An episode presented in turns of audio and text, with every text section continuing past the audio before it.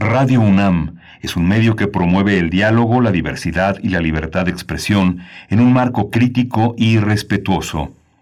Los comentarios expresados a lo largo de su programación reflejan la opinión de quien los emite, mas no de la radiodifusora. Radio UNAM presenta Primer Movimiento. El mundo desde la universidad. Hola, buenos días. Ya estamos aquí en primer movimiento. Bienvenidos, bienvenidas. Son las 7 de la mañana con 6 minutos, las 6 de la mañana con 6 minutos en la ciudad de Chihuahua, en Ciudad Cuauhtémoc y Ciudad Juárez, donde todos los días, con quienes todos los días nos conectamos, son tres ciudades de la radio universitaria que tienen su propia programación, pero en este horario se enlazan en una sola, eh, agradeciendo este enlace que todos los días nos permiten estar con la eh, enlazados con la población del norte del país. Está Socorro Montes en los controles técnicos esta mañana, está Frida Saldívar en la producción ejecutiva, está Violeta Montes en asistencia de producción y Berenice Camacho en, el, en la conducción de aquí de primer movimiento. Bienvenida. Buenos días, Berenice. Buenos días, querido Miguel Ángel Quemain. Así es, Violeta Berber está por ahí también en la asistencia de producción. Bueno, pues eh, un saludo, un saludo en esta mañana de miércoles, miércoles ya 2 de junio. Vamos a tener para iniciar nuestras conversaciones, nuestras charlas en este espacio. Vamos a estar conversando con el doctor Luis Zambrano, investigador del Instituto de Biología de la UNAM, acerca de su más reciente publicación. Es una, es una copublicación junto con Rubén Rojas, Xochimilco. Hablaremos de Xochimilco en el siglo XXI. Bueno, una publicación que hace una revisión pues eh, exhaustiva, importante, con recursos y elementos que no solo son académicos, sino también hay mucho saber comunitario ahí, eh, pero, pero en esta traducido pues eh, en, una, en una clave académica. Vamos a ver de qué se trata, los detalles de esta publicación Xochimilco en el siglo XXI. Sí, vamos a tener también en las fonografías de Bolsillo Amado Nervo y su discografía. Para la nota nacional, bueno, ya la cuenta regresiva, el 6 de junio está en la puerta. Las elecciones y la democracia mexicana es el tema para la nota nacional. Nos extenderemos durante un buen rato, durante esa segunda hora. Vamos a estar conversando al respecto con el doctor Alberto Asís Nasif, investigador del CIESAS, especialista en temas de democracia, procesos electorales y análisis político. Y también nos acompañará en esa misma nota nacional el doctor José Roldán Chopa. Él es doctor Derecho por la UNAM, profesor e investigador de la División de Administración Pública del Centro de Investigación y Docencia Económicas, el CIDE. Y vamos a tener en la poesía necesaria la voz de Berenice Camacho el día de hoy ya. ¿Todo listo, Berenice? Todo listo, todo listo. Y también eh, acorde al mes que está corriendo, que transcurre el mes de junio, que es el mes de la diversidad, de la diversidad y del orgullo por la diversidad sexual. Así es que bueno, por ahí va una pista para la poesía. Tendremos en la mesa del día Colombia, volvemos a Colombia, uh, a un mes de las protestas contra el gobierno de Iván Duque. Conversaremos sobre el estado de las cosas, sobre también las implicaciones y el origen, bueno, de un descontento social que se ha elevado, eh, que se ha elevado de la manera en la que lo hemos visto. Vamos a estar conversando con el doctor Fernando Neira, investigador del Centro de Investigaciones sobre América Latina y el Caribe, el CIALC de la UNAM y con eh, Fray Eugenio Martín Torres, investigador del Instituto de Investigaciones Sociohistóricas de la Universidad de Santo Tomás en Colombia. Sí, vamos a cerrar con eh, eh, el tema de la química, química para todos, que tiene al doctor Plinio Sosa como, como gran estandarte, como gran, no solo como un gran académico, sino como un estupendo difusor, escritor y un hombre que sabe poner eh, los, eh, los acentos en las partes más asombrosas de la química. Hoy vamos a hablar de eh, la, la, hipótesis es que algún día vamos a ser enjuiciados por las bacterias, el ácido hipocloroso, bactericidio en primer grado es el tema. Así es, para cerrar esta mañana de miércoles, les invitamos a participar en redes sociales. Démonos así los buenos días también. Nos, nos agrada mucho recibir sus comentarios. Arroba Movimiento en la red sociodigital de Twitter y en Facebook, Primer Movimiento UNAM. Nos vamos con nuestro corte informativo sobre COVID-19. COVID-19. Ante la pandemia, Sigamos informados. Radio UNAM. La Secretaría de Salud informó que el número de decesos por la enfermedad de la COVID-19 aumentó en México a 227.840. De acuerdo con el informe técnico ofrecido el día de ayer por las autoridades sanitarias, los casos estimados son 2.605.303. Sí, la Organización Mundial de la Salud, eh, la Organización Mundial de Comercio, el Fondo Monetario Internacional y el Banco Mundial pidieron a los líderes mundiales asumir un nuevo compromiso para trabajar por una distribución más equitativa de las vacunas contra COVID-19 en todo el mundo si es que quieren derrotar la pandemia. En un texto publicado en el diario The Washington Post, los responsables de estos organismos internacionales señalaron que estas desigualdades han favorecido la aparición de, de variantes del coronavirus que provocaron nuevos brotes en países en desarrollo.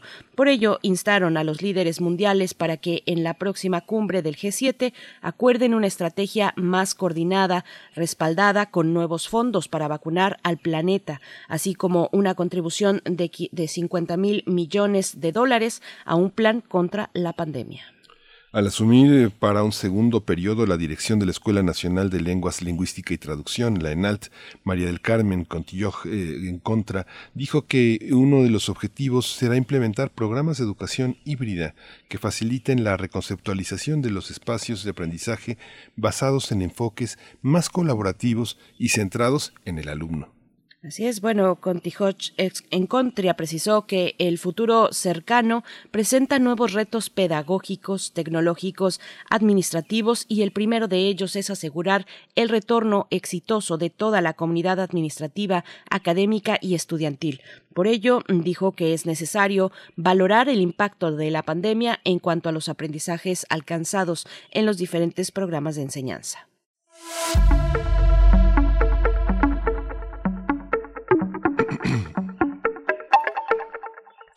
En el marco del programa 500, Teatro y Danza UNAM presentan el ciclo Conquistas de Michel Descombey, Comunidades y Contextos, donde personalidades de la danza abordarán en cuatro mesas de diálogo temas de la conceptualización, montaje y experiencias sobre el proceso de investigación y creación de la obra. Pues México 500 se expande, no, no para. Y bueno, la primera mesa se realizará el día de hoy, miércoles, a las 7 de la tarde, a través, muy fácil, a través del Facebook, de la cuenta de Facebook en Facebook Live de Danza UNAM. Así pueden llegar a parte, a parte de este programa México 500, que repito, bueno, es extenso, es amplio, toca muchos espacios de la universidad y no es para menos. Eh, desde la Coordinación de Difusión Cultural, bueno, este espacio que se propone para la conmemoración de los 500 años a 500 años de aquel evento entrecomillado, lo decimos así, de la conquista. Así es que bueno, nos vamos en este momento con música, Miguel Ángel. Sí, vamos a escuchar de Newen Afrobeat Santiago. Prometemos una vida de derroche y despilfarro. En el fondo constituye una cuenta regresiva contra la naturaleza y contra la humanidad como futuro. Civilización contra la sencillez, contra la sobriedad, contra todos los ciclos naturales, pero peor, civilización contra la libertad que supone tener tiempo para vivir las relaciones humanas, lo único trascendente, amor, amistad, aventura, solidaridad, familia. Hoy es tiempo de empezar a batallar para preparar un mundo sin fronteras. La economía globalizada no tiene otra conducción que el interés privado de muy pocos. La gran tarea para nuestros pueblos, en nuestra humilde manera de ver, es el todo. Sería imperioso lograr consensos planetarios para desatar solidaridad hacia los más oprimidos, castigar impositivamente el despilfarro y la especulación, movilizar las grandes economías, no para crear descartables con obsolencia calculada, sino bienes útiles, sin frivolidades, para ayudar a levantar a los más pobres del mundo. Sí, la alta política entrelazada con la sabiduría Nuestra época es portentosamente revolucionaria como no ha conocido la historia de la humanidad, pero no tiene conducción consciente, o menos, conducción simplemente instintiva. Mucho menos todavía, conducción política organizada, porque ni siquiera hemos tenido filosofía precursora. Necesitamos gobernarnos a nosotros mismos o sucumbiremos. Este es nuestro dilema. Pensemos en las causas de fondo, en la civilización del despilfarro, en la civilización del existir, que lo que está tirando es tiempo de vida humana malgastado, derrochando cuestiones inútiles piensen que la vida humana es un milagro, que estamos vivos por milagro y nada vale más que la vida y que nuestro deber biológico es por encima de todas las cosas respetar la vida e impulsarla.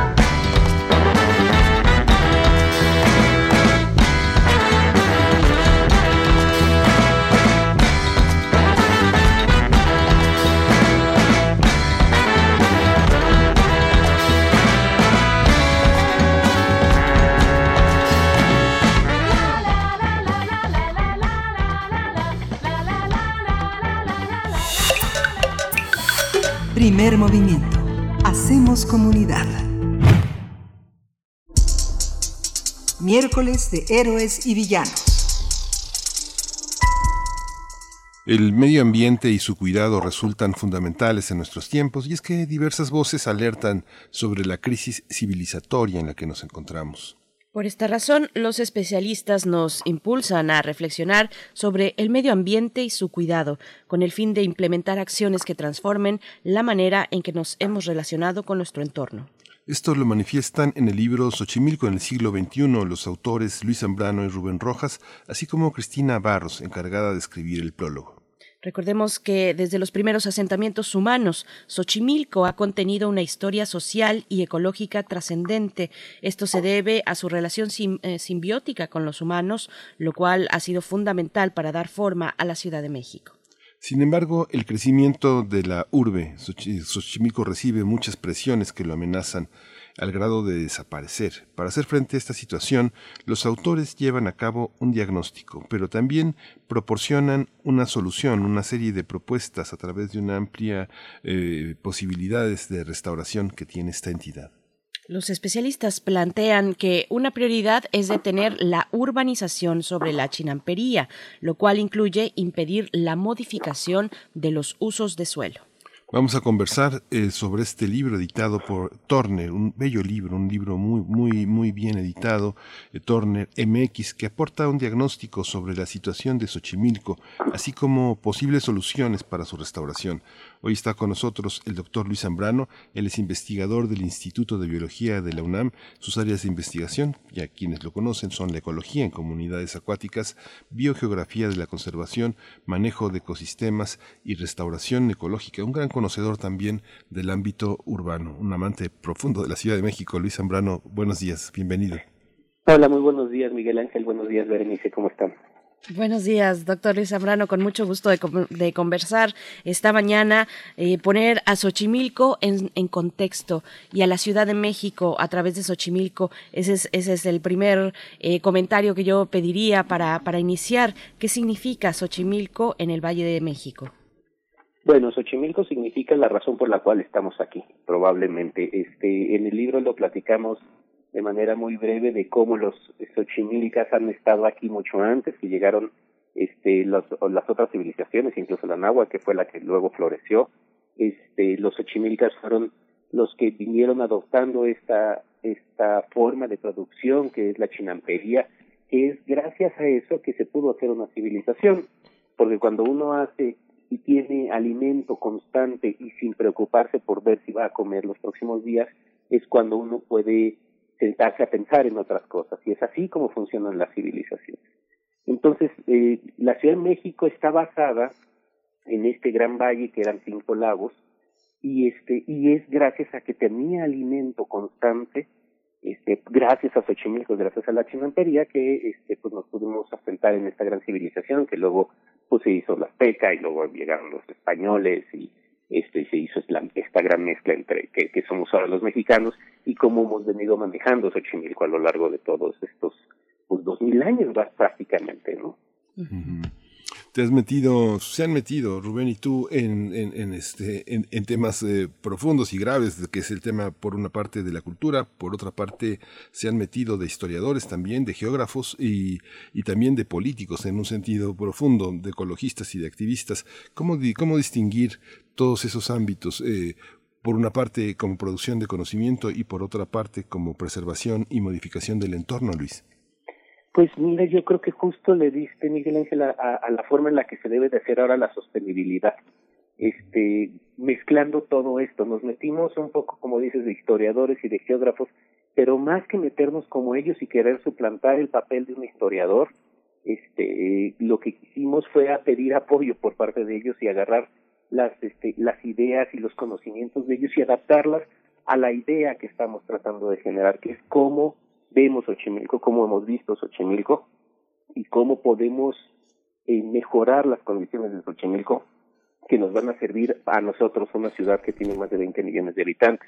Así lo mismo con geógrafos, incluso si ustedes ven el principio del libro, pues son una serie de fotografías muy bellas, muchas de ellas hechas por Rubén, que es, además de biólogo es un gran fotógrafo, este, pero otras muchas tienen que ver con fotografías históricas, con, este, con mapas históricos, etcétera, que pues le, fuimos pidiendo a la gente y le fuimos este, pidiendo a los distintos especialistas para poder armar esta amalgama que es el libro, que básicamente busca entender la sostenibilidad de esta ciudad a, a partir de Xochimilco. Precisamente me, gustaría detenerme en ese elemento, en el factor o en el recurso comunitario que compone esta publicación. ¿Cómo, cómo fue? ¿Cómo ha sido ese trazado? Porque ya son muchos años de trabajo no solamente académico, sino de también una escucha hacia los habitantes de Xochimilco. ¿Cómo, cómo ha sido ese, camino, ese camino para llegar a esta publicación, Luis Zambrano? Pues ha sido un camino muy largo. Déjenme decirles que efectivamente el libro es el resultado de pues, la serie de investigaciones que se ha venido haciendo en mi laboratorio desde hace como casi 20 años prácticamente, unos 18 años, ¿no? Y sí, me faltó un elemento a, la respuesta de Miguel Ángel este, hace un minuto, porque hablamos de especialistas, pero también hablamos con chinamperos. Mucha de la información que hay ahí es, ha sido generada por mucho tiempo con los chinamperos. Entonces, el proceso ha sido pues largo y lento, como deben ser estos procesos para algo tan complejo como es un, un ecosistema urbano como Xochimilco. Ha sido largo en términos de tratar de entenderlo, ha sido largo en términos de buscar información, de compartir información, de generar confianza para que esa información sea cierta, este, eh, o sea, que, que compartamos información cierta y útil para ambos partes este y desde la desde el ámbito académico pues ha sido largo desde la perspectiva de tratar de entenderlo generar la información publicarla en artículos este de, revistas internacionales arbitradas etcétera etcétera. Entonces este pues ha sido un proceso largo como deben de ser estas cosas. Estamos acostumbrados mucho a productos este de, de 20 minutos o de 30 minutos este a que necesitamos una construcción rápido y creo que es momento de repensarnos, porque las cosas complejas requieren de su tiempo, de su meditación y de su razonamiento. por supuesto. Fíjate Luis que bueno, este, en, algún momento el historiador francés Jacques Legoff decía que bueno que él tardaba mucho en, publicar eh, eh, largas investigaciones, porque eran largas, largas peregrinaciones alrededor de los temas. Y curiosamente, alrededor de estos, de estos grandes libros, hay a veces hasta 10, 15 libros publicados en el camino o muchísimos artículos. Ahora que comentas el tema de las revistas arbitradas, a veces se pone el microscopio sobre cosas y cuando uno ve, por ejemplo, el tema de eh, revistas eh, más turísticas, más, eh, no sé, pienso hasta en National Geographic, siempre se ve Xochimilco atomizado en partes, con pseudo asombros, con pseudo interés y a veces demasiado focalizado. ¿Cómo reunir después de tanto tiempo? ¿Cómo saber? Eh, esta es una apuesta por la permanencia sobre la mirada y sobre la memoria. ¿Cómo lograr esta, esta visión? ¿Cómo saber en qué momento publicar un libro como este sobre Xochimilco? Pues ¿Es el momento este, justo? Pues quizá en parte por mucho, o sea, en parte por razones personales, déjenme platicarles, porque en algún momento cuando ya terminamos, o sea, efectivamente tienes toda la razón Miguel Ángel, uno como que las revistas científicas por lo general buscan miradas más atómicas, o bueno, el resultado de las publicaciones son miradas un poquito más atómicas porque uno tiene que estar publicando y publicando pequeños resultados, porque este, grandes discusiones cuesta mucho más trabajo publicarlas en estas revistas que lo que se buscan es como datos y datos para la acumulación. Este, y eso fue lo que hemos venido haciendo. Sin embargo, también es cierto que hemos venido trazando líneas de, de largo alcance. Esto es, por ejemplo, la primera etapa que generamos en, en de investigación en Xochimilco es saber si el ajolote estaba bajando o no estaba bajando de población.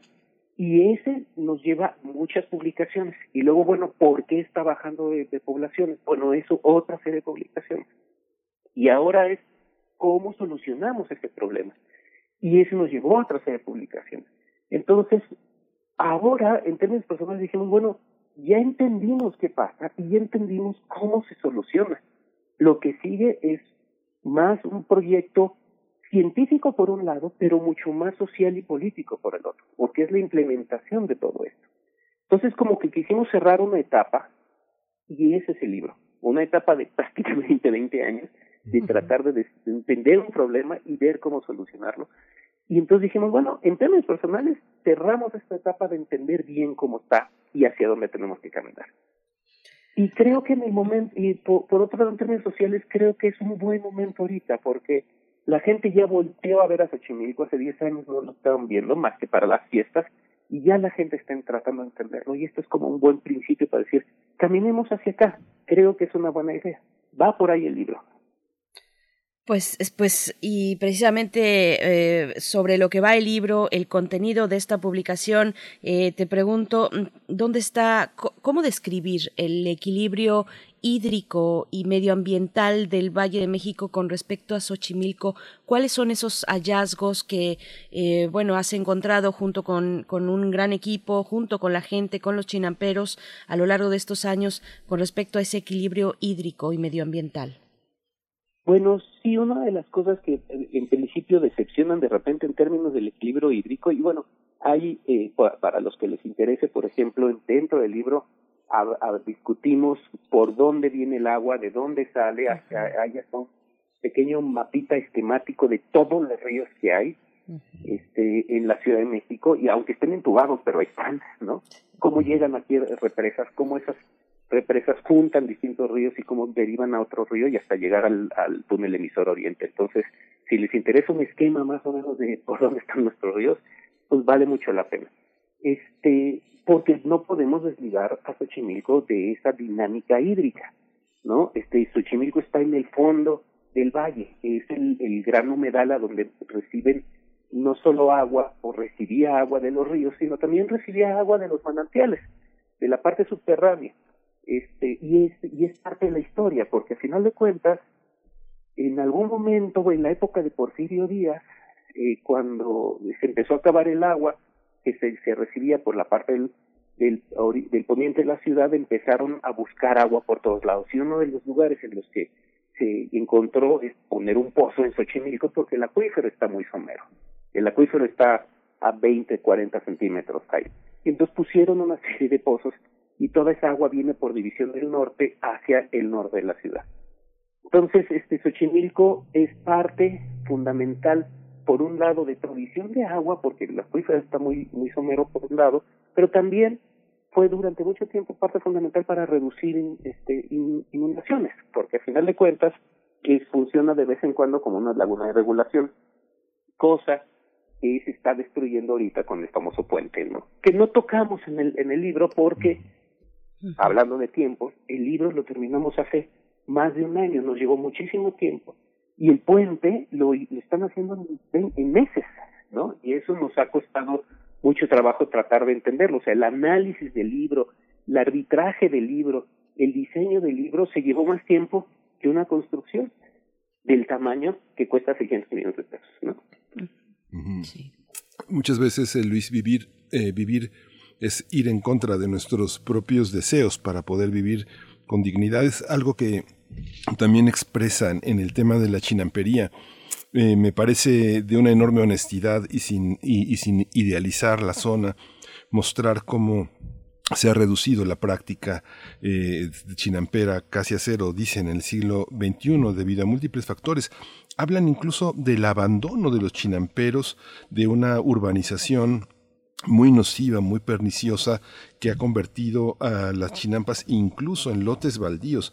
Hay quienes los han transformado en canchas de fútbol, dicen, en campo para fiestas, para eventos masivos, eh, eh, pero hay una parte en la que hay que reavivar la memoria para que quienes han abandonado lo que siempre los ha acompañado toda la vida, todas las vidas, este, no lo destruyan. ¿Cómo es esta parte con contra los propios hábitos de los ochimilcas, esta situación de su, de su propio deterioro está señalado en muchísimos cuando hablan nada, nada menos de, las, de la enorme cantidad de vertebrados que hay en, en la zona. Uno se queda, verdaderamente, uno no podría nombrar más de 100, ¿no? Es algo, son, son, es enorme la cantidad. ¿Cómo, no, cómo, ¿Cómo ser escuchado cuando va uno en contra de los propios deseos de una gran parte de la comunidad, Luis? Pues justamente yo creo que este, haciendo este tipo de libros y discutiéndolo en, términos sociales, porque efectivamente hay un gran abandono en Xochimilco y lo tratamos de explicar, bueno, ¿por qué? O sea, ¿cuál es la razón? Y bueno, fundamentalmente, más que culpa de los chinamperos de decir, bueno, ya me cansé y me voy a hacer otras cosas, es que le dimos la espalda durante el siglo pasado a Xochimilco.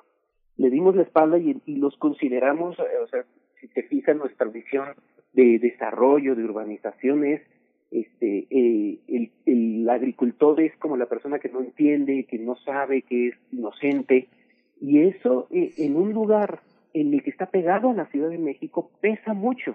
Entonces en la psicología social, digamos un poco, este pues alguien que es chinampero y que está siendo minimizado y ninguneado constantemente, públicamente incluso, o sea, y lo platicamos un poco en el libro señalando una serie de películas que nos permiten tratar de entender cómo cambiamos la visión de un ranchero importante, grandote, que habla y canta como Pedro Infante y Jorge Negrete en sus grandes, en sus grandes películas, a un agricultor que no sabe nada, que es ladino, como por ejemplo en Mil Usos, ¿no? Este, esta, película de Héctor Suárez, que, que es alguien que viene a, a México, pero que no sabe, no entiende, y entonces todo el mundo lo ningunea.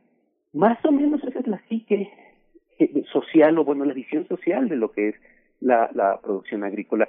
Y por lo mismo pues los chinamperos abandonan y dicen no yo quiero pasar a ser parte del grupo de los inteligentes los ávidos los este, intelectuales como los los desarrollados como los urbanos y por eso es parte del abandono de la tierra entonces lo que tenemos que hacer es volver a eso no o sea decir a final de cuentas el chinampero el agricultor es el que nos da de comer es el que es tan importante como un médico, como un ingeniero, como un biólogo, que también entienden las cosas, pues este nos da de comer. Tenemos que darle su buena posición social y con esa visión entonces los propios chinamperos pueden regresar, no solo en términos económicos, sino también en términos sociales, una revalorización de la actividad. Y yo creo que por ahí es por donde estamos queriéndole trabajar también en parte, esta desvalorización tiene muy poco tiempo. La verdad es que tiene menos de 50, 60 años. Entonces, yo creo que podemos regresar un poco. No es algo sellado en piedra. Otro lado. Ay, perdón, no, no, no, Por favor. Bueno, es que otro lado de, de no sé si de la moneda o, o, cuántos múltiples lados tiene el fenómeno de Xochimilco, otro lado es el, es el del turismo, eh, por, por ser un baluarte cultural como lo es y de expresiones culturales y populares, pues eh, es una atracción turística.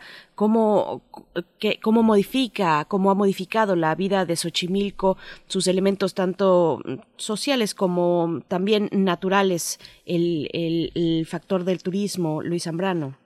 Ah, pues también ha sido un gran problema, ¿no? O sea, la visión de antes del turismo en Xochimilco, una visión incluso de la época de Miguel Ángel de Quevedo, porque Miguel Ángel de Quevedo hace una serie de propuestas para mejorar Xochimilco y es justamente abrir el embarcador en Nativitas. Este, durante esa época era ir a ver el campo, ir a sentir el campo, este, ir a apreciar el campo, ver como que estás en la ciudad y entonces en estas dinámicas muy fuertes este, y, precio, y contaminantes y entonces vas al campo y te y te relajas, ¿no? Y entonces ya regresas en una trajinera, etcétera. Pero eso se ha venido cambiando a no voy yo ahí como si fuera la cantina flotante más grande, voy a, festejar el cumpleaños del pariente fulanito o sutanita, este, y entonces tenemos que tener mariachis, y tenemos que tener muchas cervezas, y tenemos que tener grandes cantidades de comida, y así como eso que es no familiar, también están los chavos de prepa que dicen, no, pues este es el lugar en donde podemos ponernos una borrachera marca diablo sin que nos estén molestando.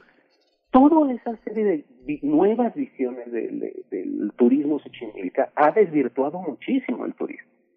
Por un lado, y luego por otro, igualmente grave está eh, esta transformación de las chinampas en campos de fútbol que esa es la segunda parte del turismo, que es más contaminante todavía, porque mantener las canchas genera, pues, necesitas de pesticidas y, y este, fertilizantes para que tengan bien las canchas, pero encima contaminan muchísimo porque la gente que va ahí a jugar fútbol, pues después se queda a echarse la chela, a echarse la garnacha, etcétera, que se tira este eh, en los canales. Ahora precisamente tenemos un problema con uno una cancha que justamente está tirando todo sus desperdicios en un canal que tenemos de refugio para Jolo, ¿no? Y estamos viendo cómo con la delegación solucionar ese problema con la alcaldía. Ese es el tipo de desvirtúa, que se desvirtúa un poco el turismo. O sea, no estoy yo en contra de que la gente vaya a escuchar más noche y este, ponerse una guarapeta de vez en cuando. Eso está bien, pero para eso hay cantinas, está Garibaldi, hay distintos sitios. Uno no va a hacer turismo de, borrachera a la catedral ¿no? Uno no va a hacer turismo de borrachera a las pirámides. Así uno no debería hacer turismo de borrachera a Xochimilco, que es súper importante en términos culturales para nosotros.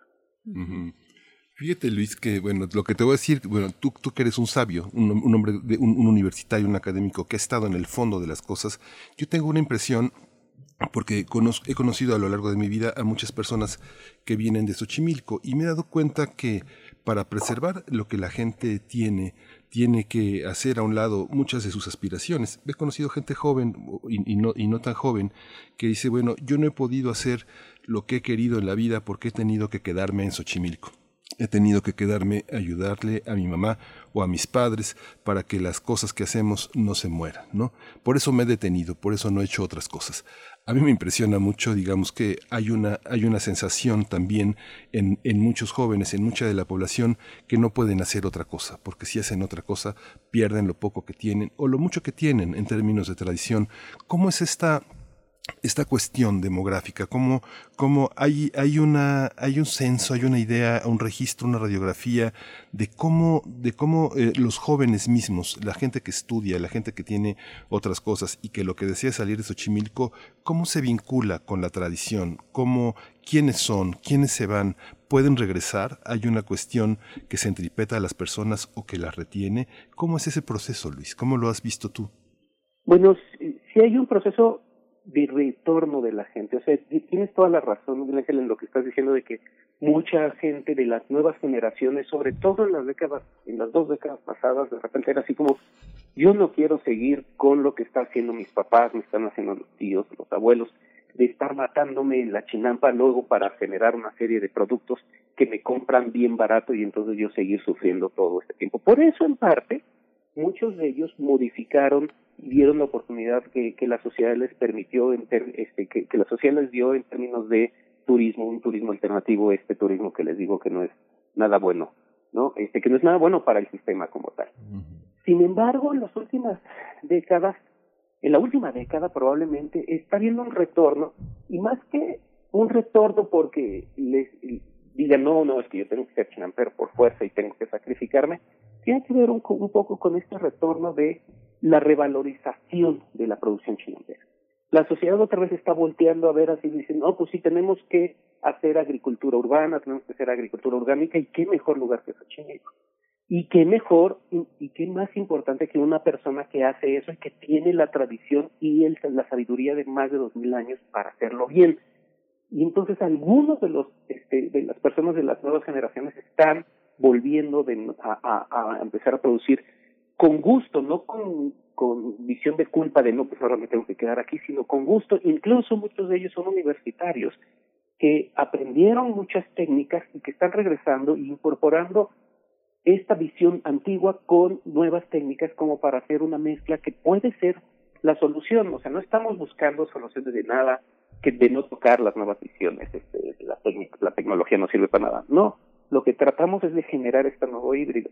Y lo estamos viendo poco a poco. Incluso estamos viendo gente que no es de Xochimilco que dice yo quiero empezar a trabajar en Xochimilco. ¿Cómo le hago para conseguir espacio para poder trabajar ahí? lo cual está generando nuevos fenómenos muy raros, incluso de gentrificación que tenemos que empezar a, pensar y discutir para no que eso no se vuelva este el, el espacio de agricultura de, de otras zonas, sino que se fortalezca a las personas que viven ahí con un buena este reconocimiento social y un buen reconocimiento económico, ¿no? Por su trabajo. Luis Zambrano, me quitaste la idea de la, de, la, de la punta de la lengua, pero de todas maneras la expreso porque quería preguntarte sobre la pertenencia a Xochimilco. No es fácil que alguien de fuera pueda entrar a la comunidad. Es una comunidad que si bien eh, es, eh, bueno, tiene toda la amabilidad y un trato eh, excelente para los que llegan a visitar, ya para quien quiere permanecer es, es diferente, eh, no, no es fácil, eh, hay un hermetismo en la comunidad que, se entiende pues después de tantos siglos de una historia que, apenas si alcanzamos a contar y a ver, pero cómo, cómo fortalece y cómo y, y qué le quita, qué le da y qué le quita a Xochimilco esta permanencia eh, y esta pertenencia tan, tan cerrada en, en el lugar. Sí, estoy completamente de acuerdo contigo. Es una pertenencia muy fuerte, muy arraigada, con muchas tradiciones. O sea, Xochimilco tiene más días de fiesta que días el calendario, ¿no? Este, lo cual implica todas las tradiciones que, que se tienen, que llevan muchos años, estos siglos, lo cual les permite ser una, una comunidad relativamente cerrada que se conocen mucho entre ellos. O sea, los xochimilcas se conocen mucho, se conocen de linajes, de familias completas. Este, eso en realidad tiene una razón de ser que estén cerrados y es histórica y es que los ochimilcas han sido subyugados mucho desde toda la vida, ¿no? Entonces este, eran muy felices y llegaron los aztecas y los este los subyugaron, entonces tenían que pagarles tributo, luego llegaron los españoles y los subyugaron, entonces tenían que hacerlo, llegó Porfirio Díaz y les quita el agua y luego llegamos nosotros y encima este los tratamos pésimo, ¿no? Y, y los usamos como centro turístico de baja calidad. Este, entonces ellos tradicionalmente tienen toda la razón de decir, a ver, nosotros sí nos entendemos, nosotros sí nos respetamos, nos aguantamos. Es cierto, y además generamos nuestras culturas en nuestras fiestas. Entonces ese sentimiento de pertenencia es muy grande y muy útil para el mantenimiento de la tradición y de la cultura y, del, y de la sabiduría local. Es necesario mantener de alguna u otra forma. Este sí cuesta mucho trabajo, este, entrar. De hecho, nunca se entra 100% efectivamente porque, es, este, porque la comunidad es muy dura. Pero lo que sí se puede hacer es generar confianza para trabajar en, en paralelo con ellos o en colaboración con ellos. Creo que entender esto del sentimiento de pertenencia es fundamental a la hora de llegar ahí, porque uno nunca, no quiere uno llegar y decir, bueno, yo después de cinco años aquí produciendo agricultora soy Xochimilca, no, es yo estoy aquí en paralelo y acompañando esta gran cultura que está, y tengo la fortuna de estar en paralelo y acompañando esta gran cultura. Y es en parte por lo cual está dedicado uno de los personas, uno de los grupos a los que está dedicado este libro es justamente a los chinanteros, por, por este sentido de pertenencia. Fíjate Luis que bueno, en los últimos 20 años tú has sido una figura eh, importante para señalar muchas cuestiones de emergencia, pero fíjate que te cuento que yo he estado en muchas mesas de información, de redacción, y de pronto alguien en, periodos donde hay poca información dice, ¿qué hacemos? ¿Qué hacemos? Hay que hacer algo de color. Ay, pues hay que ir a Xochimilco. Y, y, la verdad, tú muestras que hay muchísimas fuentes en el libro, hay una enorme bibliografía, pero, eh, pero siempre hay una parte así en los medios, vamos a hacer algo de las chinampas, vamos a hacer algo de Xochimilco pero siempre es tan superficial el, deseo de poner algo de color en las planas de los periódicos que todo termina este, eh, eh, haciéndose tan banal. ¿Cómo ha sido la relación con los medios? Tú que has estado ya tantos años, ¿qué periodistas, qué periódicos fueron? No te voy a pedir nombres, pero por supuesto, pero ¿cómo es la actitud de los medios? ¿Sigue permeando la idea de vamos a hacer la nota de color a Xochimilco? ¿Cómo cambiar esa percepción? Pues por un lado todavía persiste en algunos casos ¿no? Pero por otro, y yo justo me topé con, con una gran sorpresa, este, en algún momento, eh, con de repente medios de gran, de gran este, envergadura, como el New York Times, por ejemplo, se acercó con nosotros en, hace como ya 10, 12 años, este, a decirme, a ver, quiero entender bien Xochimilco. Llévame y, quiero entender bien Xochimilco. Y entonces la, llevamos a, a, la, a la periodista, una gran periodista del New York Times, y sacó un gran artículo profund, este, generando esta información que sí es muy necesaria de, de entender las, las cosas un poquito más profundas del papel de Xochimilco, no solo es, ay, muy qué bonito, y, este, y las flores y cosas, sino cuál es el papel fundamental de Xochimilco en la cultura, en la ecología del, del, del, de la ciudad, ¿no? Este, como el New York Times ha habido varios periódicos nacionales e internacionales, hace poco El País hizo un artículo muy bonito sobre Xochimilco y a la vez el peligro que representaba el puente, por ejemplo, este, en términos internacionales. En términos nacionales, de repente sí hay un par de este, periódicos que sí se han interesado, la jornada de repente se interesa, de hecho una de las este, anécdotas que tengo es justamente con la jornada, a platicando de por qué antes no, no, o sea, cómo yo detecté que la gente ya le interesa el ajolote, y es que hace prácticamente 20 años sin darme cuenta, estaba yo en una plática con unos vecinos y había una reportera de la jornada. Y entonces me preguntaron, bueno, ¿y cuánto te tardó Xochimilco en desaparecer? Y en ese entonces, pues yo así como que todavía ni tenía idea de hablar con medios ni nada. Y pues dije, no, pues falta como unos 5 o 10 años si seguimos así de más, ¿no? Eso fue hace como 20 años. Y luego salen y, y desaparece la jornada. Y en este, y en contraporte de la jornada del domingo siguiente sale, el investigador dice que Xochimilco desaparece en 5 años. ¿No? Y yo dije, santa cachucha, ¿no? Pero nadie lo, nadie le hizo caso. Y dije, me extraña que nadie haya hecho caso a alguna afirmación que no es cierta, en términos, o sea, que fue muy dicha a la ligera, pero que, me, este, eh, pero que es muy fuerte, ¿no? Claro. Donde diez años después sale de la Gaceta UNAM una interpretación, una, o sea, de la Gaceta UNAM dicen, este, Luis no encontraba ajolotes en su primera etapa de colecta. Esto fue en la última versión que hicimos. Y eso lo retoma CNN a nivel internacional y dice, ya se extinguieron los ajolotes. Y de ahí, bueno, entrevistas por todos lados, este, a nivel nacional e internacional, y cómo, cómo es que ya se están extinguiendo los ajolotes. Y ahí fue donde me di cuenta, dije, cambiamos en 10 años la visión de lo que es Xochimilco y lo que es el ajolote. este, y eso es gracias mucho a los medios. Hay medios un poco más banales, este, nacionales e internacionales. Y hay medios mucho más serios nacionales e internacionales. Quizás los más serios en esto han sido los medios científicos, Science y Nature, que han hecho unos grandes artículos sobre el problema de Xochimilco, por ejemplo. Pues Luis Zambrano, te agradecemos esta charla. Xochimilco en el siglo XXI, en coautoría con Rubén Rojas. Eh, muchas gracias, como siempre. Muy brevemente, ¿dónde lo podemos encontrar? Bueno, este, eh, muy brevemente lo pueden encontrar a partir de, yo creo que este fin de semana en todas las librerías. Se puede comprar por, ah, por Gandhi, por el Fondo de Cultura, etcétera, etcétera. Eh, y además quisiera decir que también es una coedición de la UNAM con el Instituto de Biología de la CONABIO y de la propia Alcaldía de Xochimilco, que también han estado muy interesados en este tipo de temas. Muy bien, pues enhorabuena por la publicación y sigamos conversando, te seguimos, seguimos la pista de tu trabajo, del trabajo que desarrollas eh, en este lugar, en este lugar pues tan emblemático para la Ciudad de México, Xochimilco, y emblemático en sí mismo. Luis Zambrano, muchas gracias. Muchísimas gracias a ustedes, un saludo a todos. Gracias, Luis. Hasta pronto. Bien, pues vamos a escuchar un poco del ambiente sonoro de Xochimilco, precisamente el canto de las ranas, el croar en Cuemanco. Vamos a escuchar.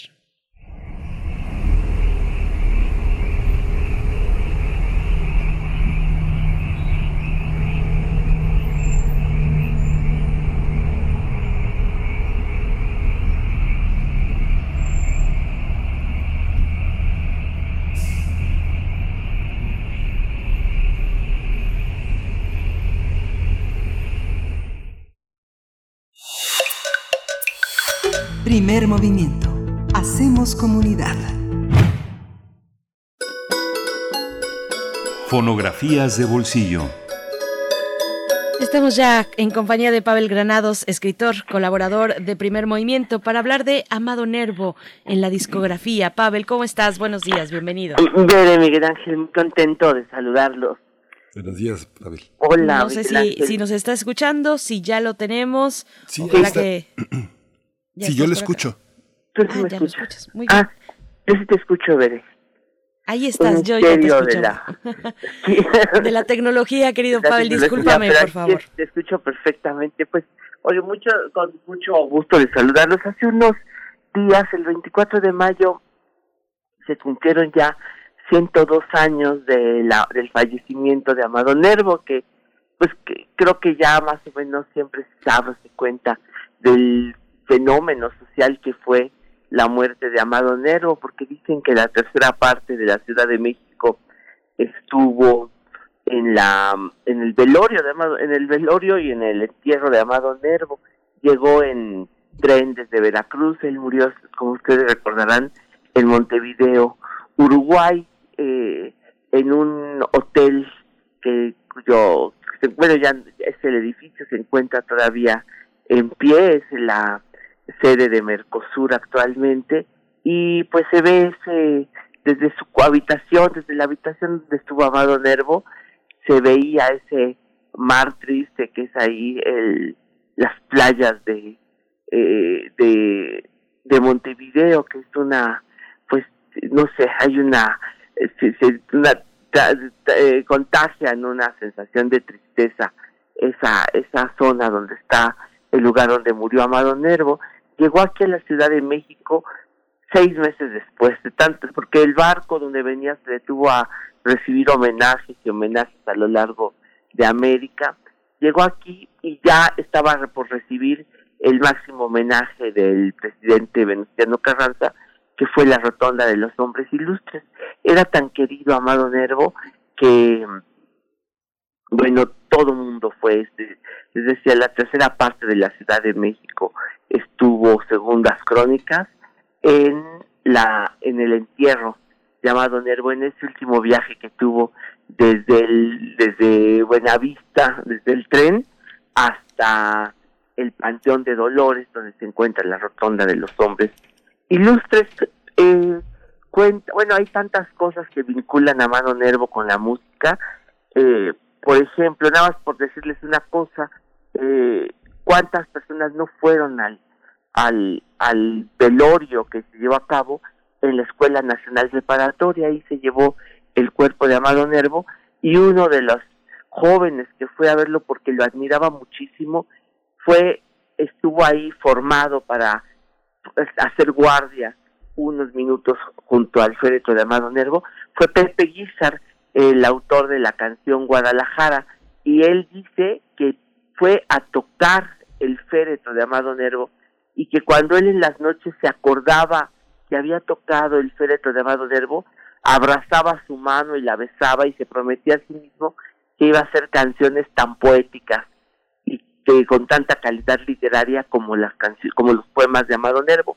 Cuando Amado Nervo hacía lecturas, pues la gente se emocionaba muchísimo. Una vez que vino a México, eh, ustedes saben, fue embajador y en uno de sus viajes a México hizo una lectura privada y uno de los participantes en esa lectura, bueno, que estaba ahí escuchando, fue el compositor de Jalapa, Mario Talavera. Le pidió copia de esos poemas a Amado Nervo y de ahí que antes de que se diera a conocer ese libro póstumo que fue La Amada Inmóvil, Mario Talavera hizo la letra de algunas canciones de ese libro, que son Gratia Plena, Muchachita Mía, algunas canciones, algunos poemas de Amado Nervo se hicieron canciones. Hay un tango famosísimo, El día que me quieras, que hizo Carlos Gardel y con letra de mm, Alfredo Lepera, que muchas personas piensan que se trata del poema de Amado Nervo. No, es otra letra, pero en un poema de Amado Nervo, de tanto que admiraban Carlos Gardel, Carlos Gardel, la producción literaria de Amado Nervo, como también lo admiró Jorge Luis Borges, que incluso hace poco se rescató una conferencia que le dedicó Jorge Luis Borges a, Amado Nervo. Pero las canciones de los poemas de, Nervo se cantaban, se, se, grababan, se, se musicalizaban.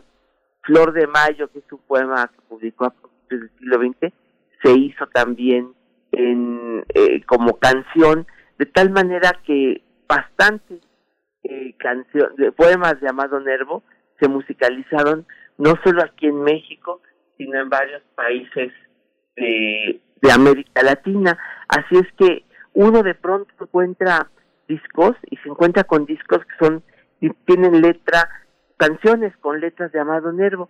Incluso me he encontrado algunos, eh, algunas canciones cuyas letras yo no he encontrado en los libros, o sea, quiere decir que a lo mejor Amado Nervo les dio sus letras a algunos compositores allá a principios de, de siglo y que no se encuentran en los libros, sino que fueron definitivamente canciones.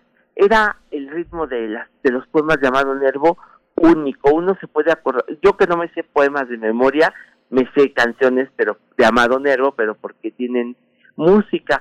Yo creo que mucha gente todavía se acuerda de esa canción Gratia Plena que les decía con letra de Mario Talavera. Todo en ella encantaba, todo en ella traía su mirada, su su sonrisa, su andar, el ingenio de Francia, de su boca fluía. Bueno, yo me lo sé porque es canción.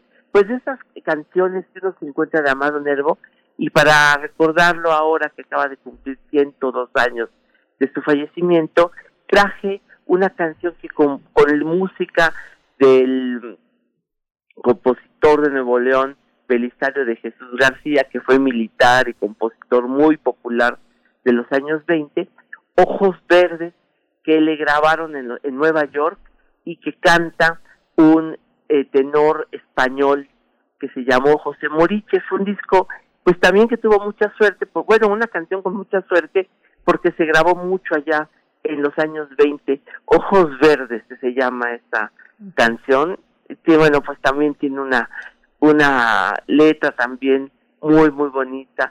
Pues Nervo tenía esa facilidad de encantar y de embrujar, yo diría, con, con sus letras, porque yo creo que, bueno, con sus poemas, yo creo que muchos no sabemos muchos poemas de Amado Nervo, pero en gran medida también porque se hicieron canciones, así que es este disco de 1925 que traje ahora para compartir con ustedes en, esta, en estas fotografías de bolsillo. Mm, qué, qué, maravilla, querido Pavel. Pues nos quedamos escuchando Ojos Verdes. Te agradecemos. En ocho días mm, volvemos contigo en las fonografías de pues Sobre todo que va a ser un mes de poesía, Bere, porque es son los 100 años de Ramón López Velampe y no quiero dejar pasar también en estas fonografías. Ah, pues esperamos esa entrega, Pavel. Muchas gracias. Hasta pronto. Bueno, cuídense mucho. Un abrazo. Hasta luego, Pavel. Otro de vuelta. Con esto nos despedimos de la Radio Universidad de Chihuahua. Después de la música, vamos al corte.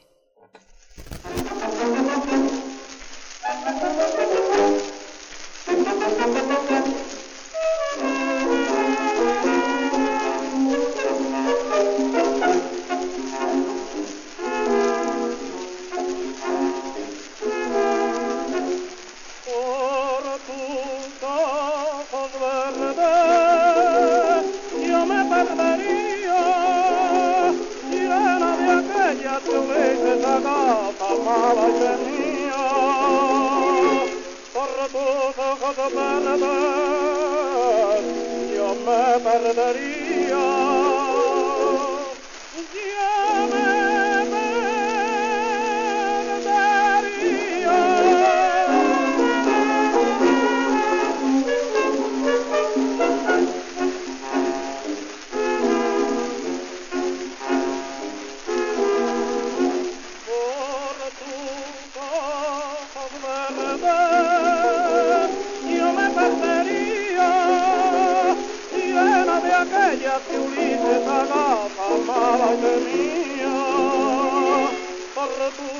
tus ojos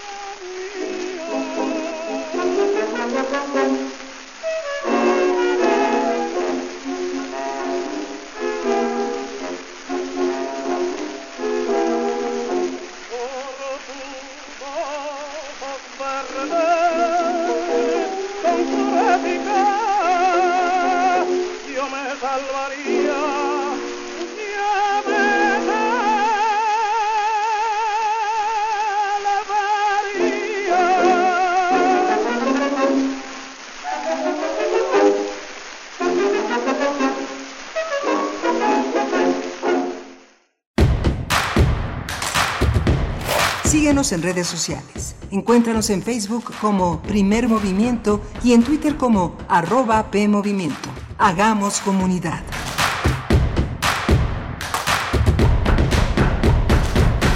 Y que usted está metiendo la mano en las elecciones. Claro que sí.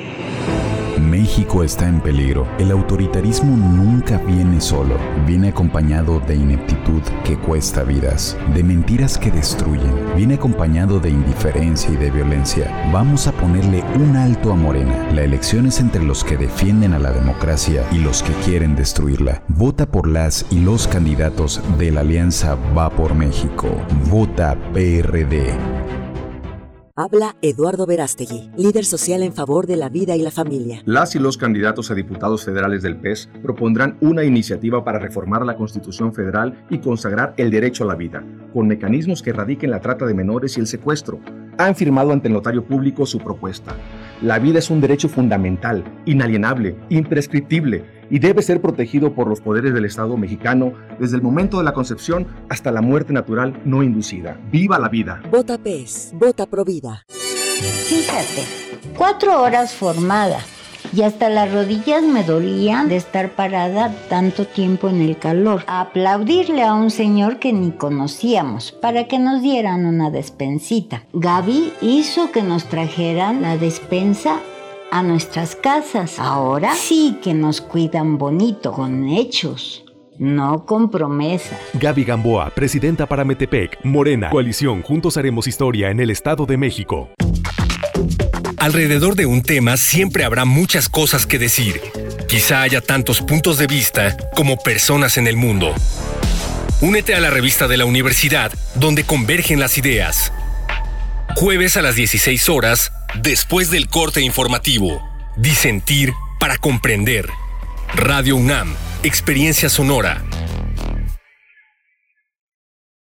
En el PRI queremos que México crezca, que las mujeres vivan seguras, que los jóvenes sigan estudiando, que las y los mexicanos tengan salud, medicamentos y estabilidad.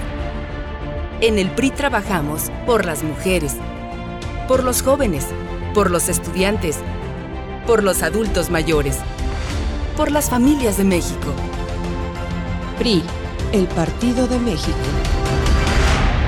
Cinco razones para no votar por el PRIAN. 1. Porque durante décadas traicionaron y robaron al pueblo. 2. Porque votaron en contra de que las pensiones y becas sean un derecho de todos. 3. Porque quieren quitar los apoyos que llegan directo al pueblo. 4. Porque votaron en contra de que desapareciera el fuero. 5. Porque quieren proteger a los corruptos. No dejes que regresen. Defendamos la esperanza. Vota todo Morena.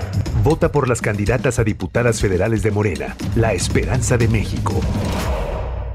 Habla Gaby Olvera, candidata a diputada federal. Aprendí de mis padres la honestidad y la vocación de servir. Soy mamá, esposa y una orgullosa naucalpense. Soy Gaby Olvera y quiero ser tu diputada federal. Naucalpan nos necesita a todos. Quiero que tus hijos regresen seguros a casa, que el dinero te alcance y tener un mejor acceso a los servicios de salud. Gaby Olvera, candidata a diputada federal por el Distrito 24. Vota Va por México, vota Acción Nacional. Encuentra la música de primer movimiento día a día en el Spotify de Radio UNAM y agréganos a tus favoritos.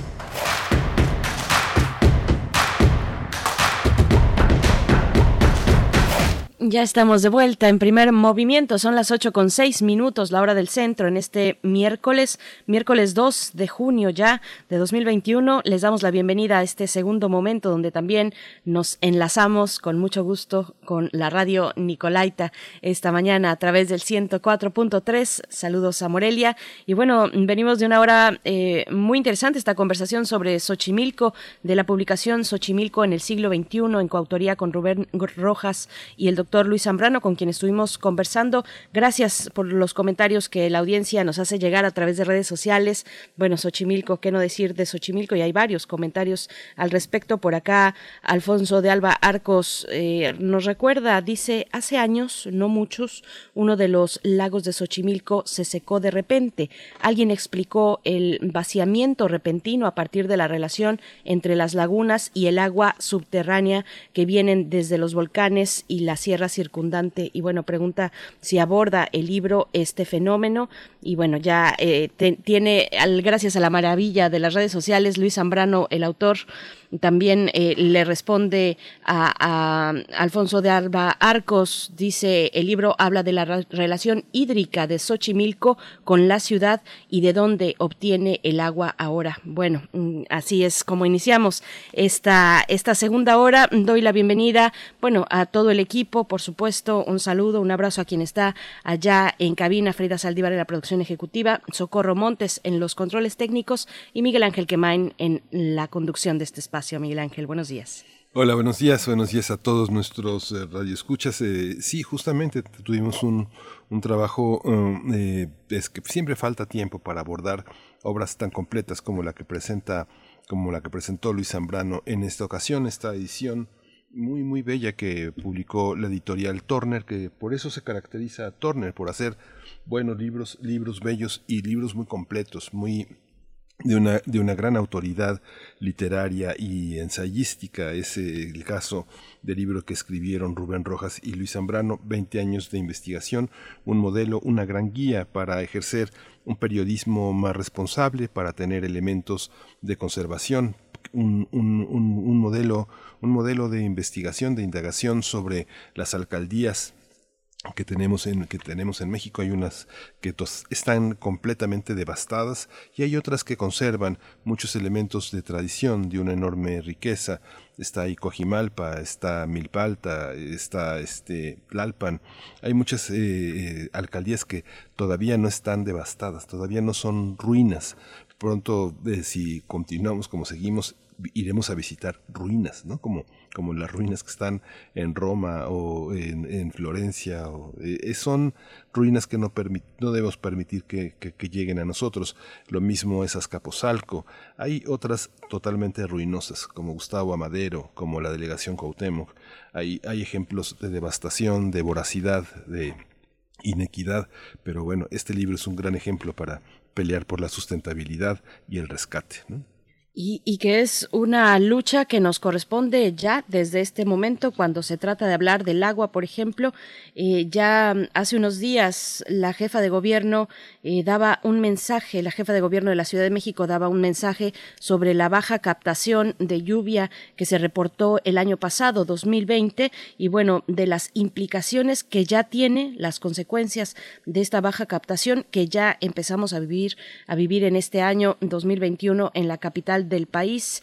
Y, bueno, hay que detenernos sobre, sobre ese tema y lo enmarca de esta manera precisamente Luis Zambrano a través de esta publicación Xochimilco en el siglo XXI que ya está disponible en su librería de preferencia, así es que bueno, está la invitación hecha para que se acerquen a esta publicación.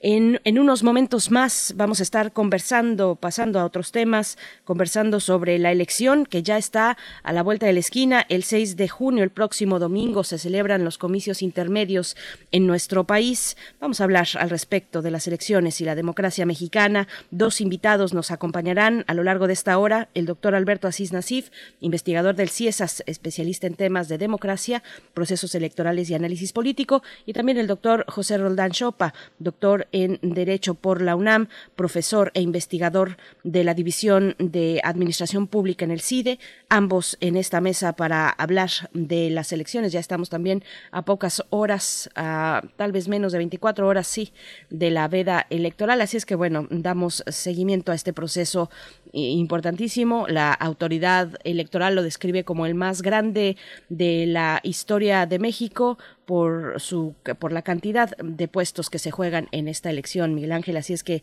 a continuación es lo que tendremos, pero antes un poco de literatura. Sí, vamos a escuchar una intervención de Verónica Ortiz eh, eh, sobre Salambó. Hay una edición muy accesible del Fondo de Cultura Económica sobre esta gran novela de Flaubert, una novela compleja, una novela que no es, eh, es muy divertida, pero no es nada sencilla, justamente porque hay muy pocas referencias, son las historias de Polibio que retrata a Flaubert con esta gran novela que se llama Salambó, que ahora cumple 160 años de haberse publicado en 1862. Muy buenos días a todo primer movimiento. Para quien busca emociones fuertes, Sexo y Rock and Roll, Gustave Flaubert, el autor de Madame Bovary y la educación sentimental, escribió esta magistral obra sobre la revuelta conocida como la Guerra de los Mercenarios del siglo III tras la Primera Guerra Púnica. Salambó, aventura épica, maravillosa novela histórica donde la crueldad y la violencia conviven con el deseo y la sexualidad. Voluptuosas sensaciones despierta Salambó, hija de Amílcar Barca, quien vivió en los años 275 a 228 a.C., militar y estadista cartaginés. Así describe a Salambó Gustave Flaubert. Me permito leerles. Su cabellera, espolvoreada de arena violeta y recogida en forma de torre a la usanza de las vírgenes cananeas, la hacía parecer más alta. Trenzas de perlas pegadas a sus sienes bajaban hasta las comisuras de sus labios, rosados como una granada entreabierta. Tenía en el pecho un collar de piedras luminosas, ensambladas cuyo color abigarrado imitaba las escamas de una morena. Los brazos, cubiertos de diamantes, asomaban desnudos de su túnica sin mangas, constelada de flores rojas sobre un fondo negro.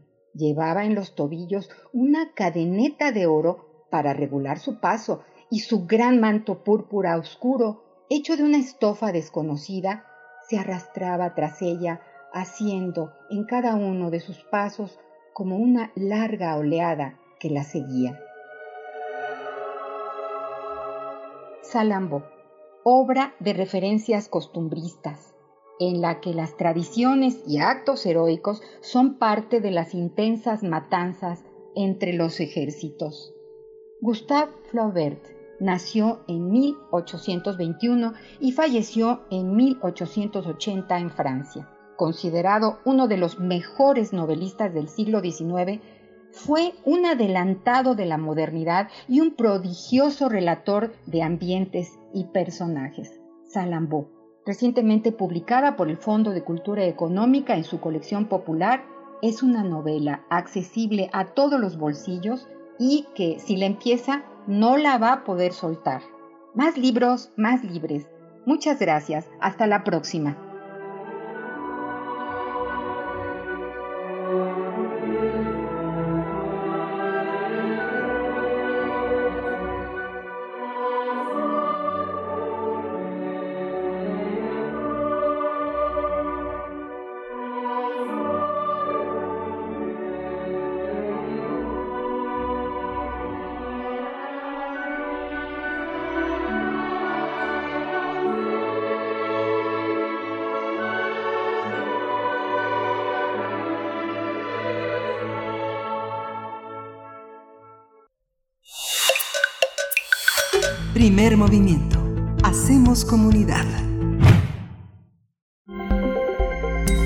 Nacional. Eh, comienza la cuenta regresiva. En menos de 24 horas inicia la veda, no la poda, la veda electoral de cara a los comicios de este 6 de junio. El presidente López Obrador hizo un llamado a todos los mexicanos para celebrar las elecciones en paz y no caer en la trampa de la violencia.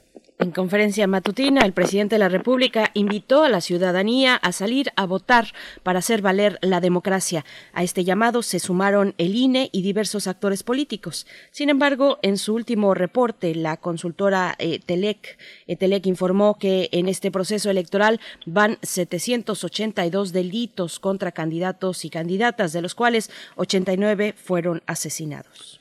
Y es que este domingo se realizan las elecciones intermedias en nuestro país, donde más de 96 millones y medio de personas están inscritas para votar. El INE instalará 161 mil casillas de votación. Esto significa que serán 4 mil casillas más que cuando fue la elección presidencial de 2018. En total, 15 gubernaturas y más de 21 mil puestos estarán en juego en los comicios más grandes de la historia, como los ha calificado el Instituto Nacional Electoral. Vamos a realizar un análisis sobre este proceso electoral rumbo al 6 de junio, a cuatro días de que vayamos a las urnas y hoy están con nosotros dos destacados académicos. Está el doctor Alberto Asís Nasif, él es investigador del CIESAS, especialista en temas de democracia, procesos electorales y análisis político. Siempre estamos muy agradecidos con su participación, doctor Asís Nasif, aquí en Primer Movimiento. Bienvenido, buenos días. Buenos días, ¿qué tal? Miguel Ángel, Berenice, Buenos días, doctora Asís Nasif. Por mi parte, yo presento al doctor José Roldán Chopa. Él es doctor en Derecho por la UNAM, profesor e investigador de la División de Administración Pública del Centro de Investigación y Docencia Económicas, el CIDE, el CIDE, y también, bueno, es un gusto volver a conversar, estar en este espacio, compartir la reflexión sobre los siguientes, estos próximos comicios que ya están a la puerta. Doctor José Roldán Chopa, bienvenido. ¿Qué tal, Berenice? ¿Cómo está usted? Qué gusto saludarlos. Miguel Ángel y querido Alberto, un gusto escucharte. Igualmente, José. Muchas gracias. Bueno, dejamos en ustedes que pongan la, la, primera piedra de esta, de esta discusión en esta segunda hora de primer movimiento. Empezamos con usted, doctor Alberto Asís Nasif. ¿Por dónde iniciar? ¿Por dónde iniciar la discusión? ¿Por dónde llevar eh, el análisis de este, de este tema tan cercano ya el próximo domingo?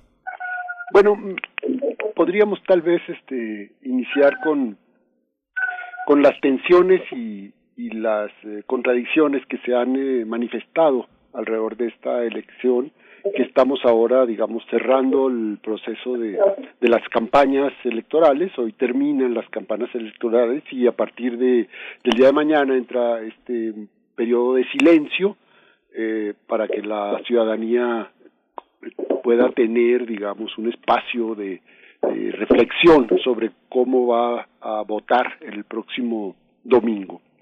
Y entre estas eh, tensiones, digamos, y estos eh, momentos de, de, encuentro y desencuentro, yo diría que hay eh, algunos, eh, algunos momentos, es decir, sobre lo que significa el, eh, el proceso electoral que estamos viviendo en el, en el 2021.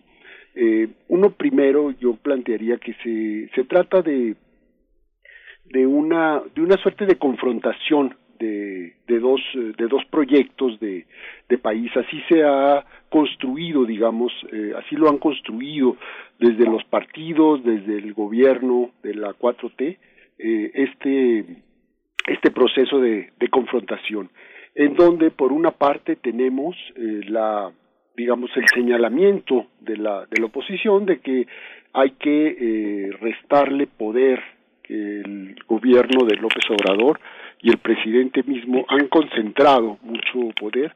Y entonces hay que eh, hacer un, eh, un balance, hay que presentar, digamos, oposición para eh, de alguna manera equilibrar, equilibrar el poder. Eh, del otro lado, bueno, pues se presenta el discurso oficial, el discurso de Morena y del presidente, en el sentido de que se necesita eh, ganar la elección para eh, consolidar los cambios que se están haciendo en el país desde hace eh, casi tres años, desde que empezó este este gobierno. Y entonces eh, aquí vienen, yo diría, algunos elementos que sería importante señalar. El primero tiene que ver con esta este antecedente, el 2018, marcó un cambio, un cambio en el sistema de, eh, de partidos que generó de alguna manera el regreso o la conformación de un partido dominante que dio como resultado un gobierno unificado. Y ahí está, digamos, el, el foco, digamos, de la concentración del poder. Eh, desde 1997 no teníamos un gobierno unificado con tanta fuerza, es decir, con mayoría en el Congreso.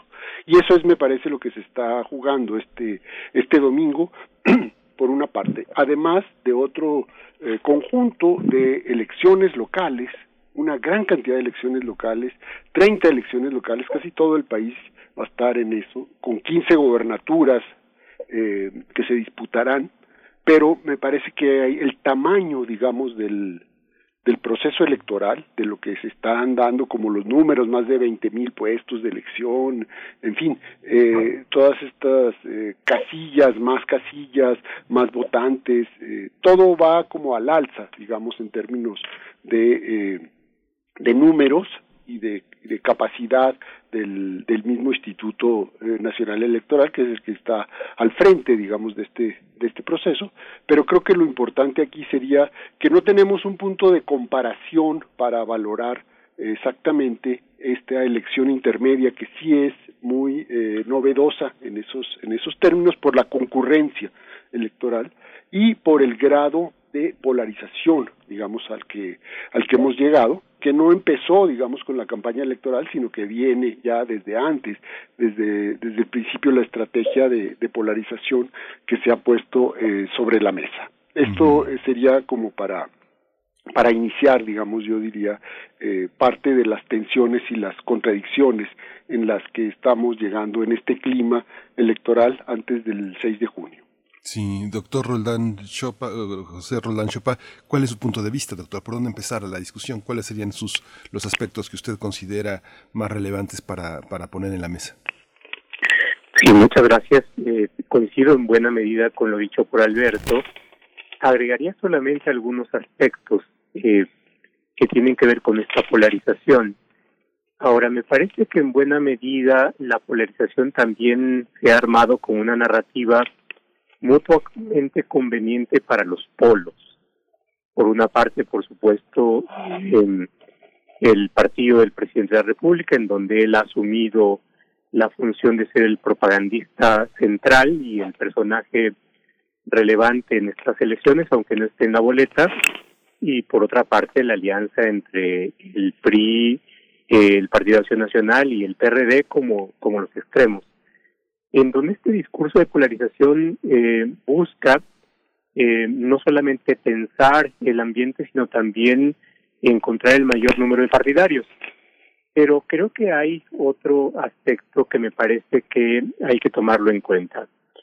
Eh, por una parte, que la polarización eh, más allá de la narrativa, eh, puede servir también como eh, la apariencia que encubre algo mucho más complejo y que es la diversidad de posibles entendimientos de la democracia, la diversidad de alternativas políticas que puede haber, el hecho de que en una sociedad compleja como la nuestra, eh, aun cuando hay una polarización, hay algo mucho más allá que los extremos y que tiene que ver con eh, los eh, las posibilidades de una extensa gama de la población que podemos no estar de acuerdo ni con unos ni con otros y que eh, y que estamos buscando se pueden buscar nuevas alternativas.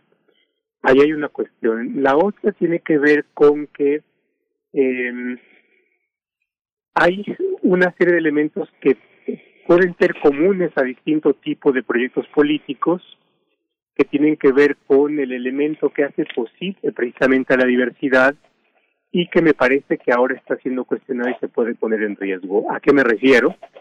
Bueno, por una parte a la función misma que ha asumido el presidente de la República y que cuestiona una eh, una posición que me parece importante rescatar y que tiene que ver con la neutralidad que los órganos de gobierno deben tener con el proceso electoral. ¿Y por qué esto es así? Porque eh, el proceso electoral tiene que ver con la elección por las mayorías de quien va a ejercer el gobierno, pero que es un gobierno que es para todos, independientemente de las eh, corrientes políticas, independientemente de las ideologías, y que es, por supuesto, transitorio. Y que por otra parte también hay una serie de eh, instituciones, reglas, procedimientos que hacen precisamente posible la pluralidad, como son los órganos electorales, el INE, el Tribunal Electoral, y que en este proceso eh, han sido especialmente cuestionados en su legitimidad y han, eh, digamos, los discursos políticos han ido en la dirección de socavar esta, eh, esta este piso común. Y creo que eso es peligroso y me parece que es importante resaltar. Por supuesto, la violencia es un elemento que nos indica también que hay otro tipo de actores, que no son actores que juegan a la civilidad de las reglas políticas, que no son, que no tienen narrativa política, pero que están presentes. Y bueno, en la introducción de esta nota hacían ustedes referencia a los reportes de Intelect que nos dicen que hay un actor de poder que está actuando, que está tomando posiciones, que está teniendo una vía paralela a la a las campañas por por vías de hechos y que también se está posicionando. Y creo que este es otro elemento que es importante eh, destacar. Y bueno, la otra cuestión tiene que ver con la diversidad de lógicas, por una parte la lógica nacional, pero los distintos tipos de lógicas locales que creo que ahora han sido particularmente relevantes. Lo que ha pasado, por ejemplo, en Guerrero, lo que sucede en Nuevo León, lo que sucede en Campeche, para plantear solamente tres casos eh, entre sí muy contrastantes, nos eh, marcan que lo local va adquiriendo también un nuevo cariz. Creo que es importante meterlo en la ecuación. Y ahí me quedaría con esta intervención. Bueno, qué, qué, interesante el elemento de lo local porque se insiste en que pues el, el lazo más cercano, eh, el elemento político más cercano pues se encuentra ahí en lo local y se insiste en voltear a ver al municipio eh, y, y, bueno, es, es algo que se, que se reconoce de esa manera hablan de la concurrencia, de la polarización, de la violencia política y del peso de lo local. Yo les pregunto mm, sobre el contexto emergente de la pandemia, cómo se vincula el proceso electoral con la emergencia sanitaria. Tuvimos el año pasado eh, en las elecciones a manera de laboratorio en las elecciones de Coahuila e Hidalgo, con la implementación, con el despliegue de la autoridad para llevar a cabo los comicios, pero, pero hay también un elemento político. Eh, ¿qué, ¿En qué, qué peso tiene la pandemia en términos políticos, doctor Alberto Asís Nasif? Eh, sí, creo que la, eh, en efecto, el, clima, estamos en el eh, momento en donde todavía no termina la, la pandemia, todavía no se declara, digamos, este, por, por finicitada, estamos en el proceso de la campaña de vacunación que se ha ido intensificando.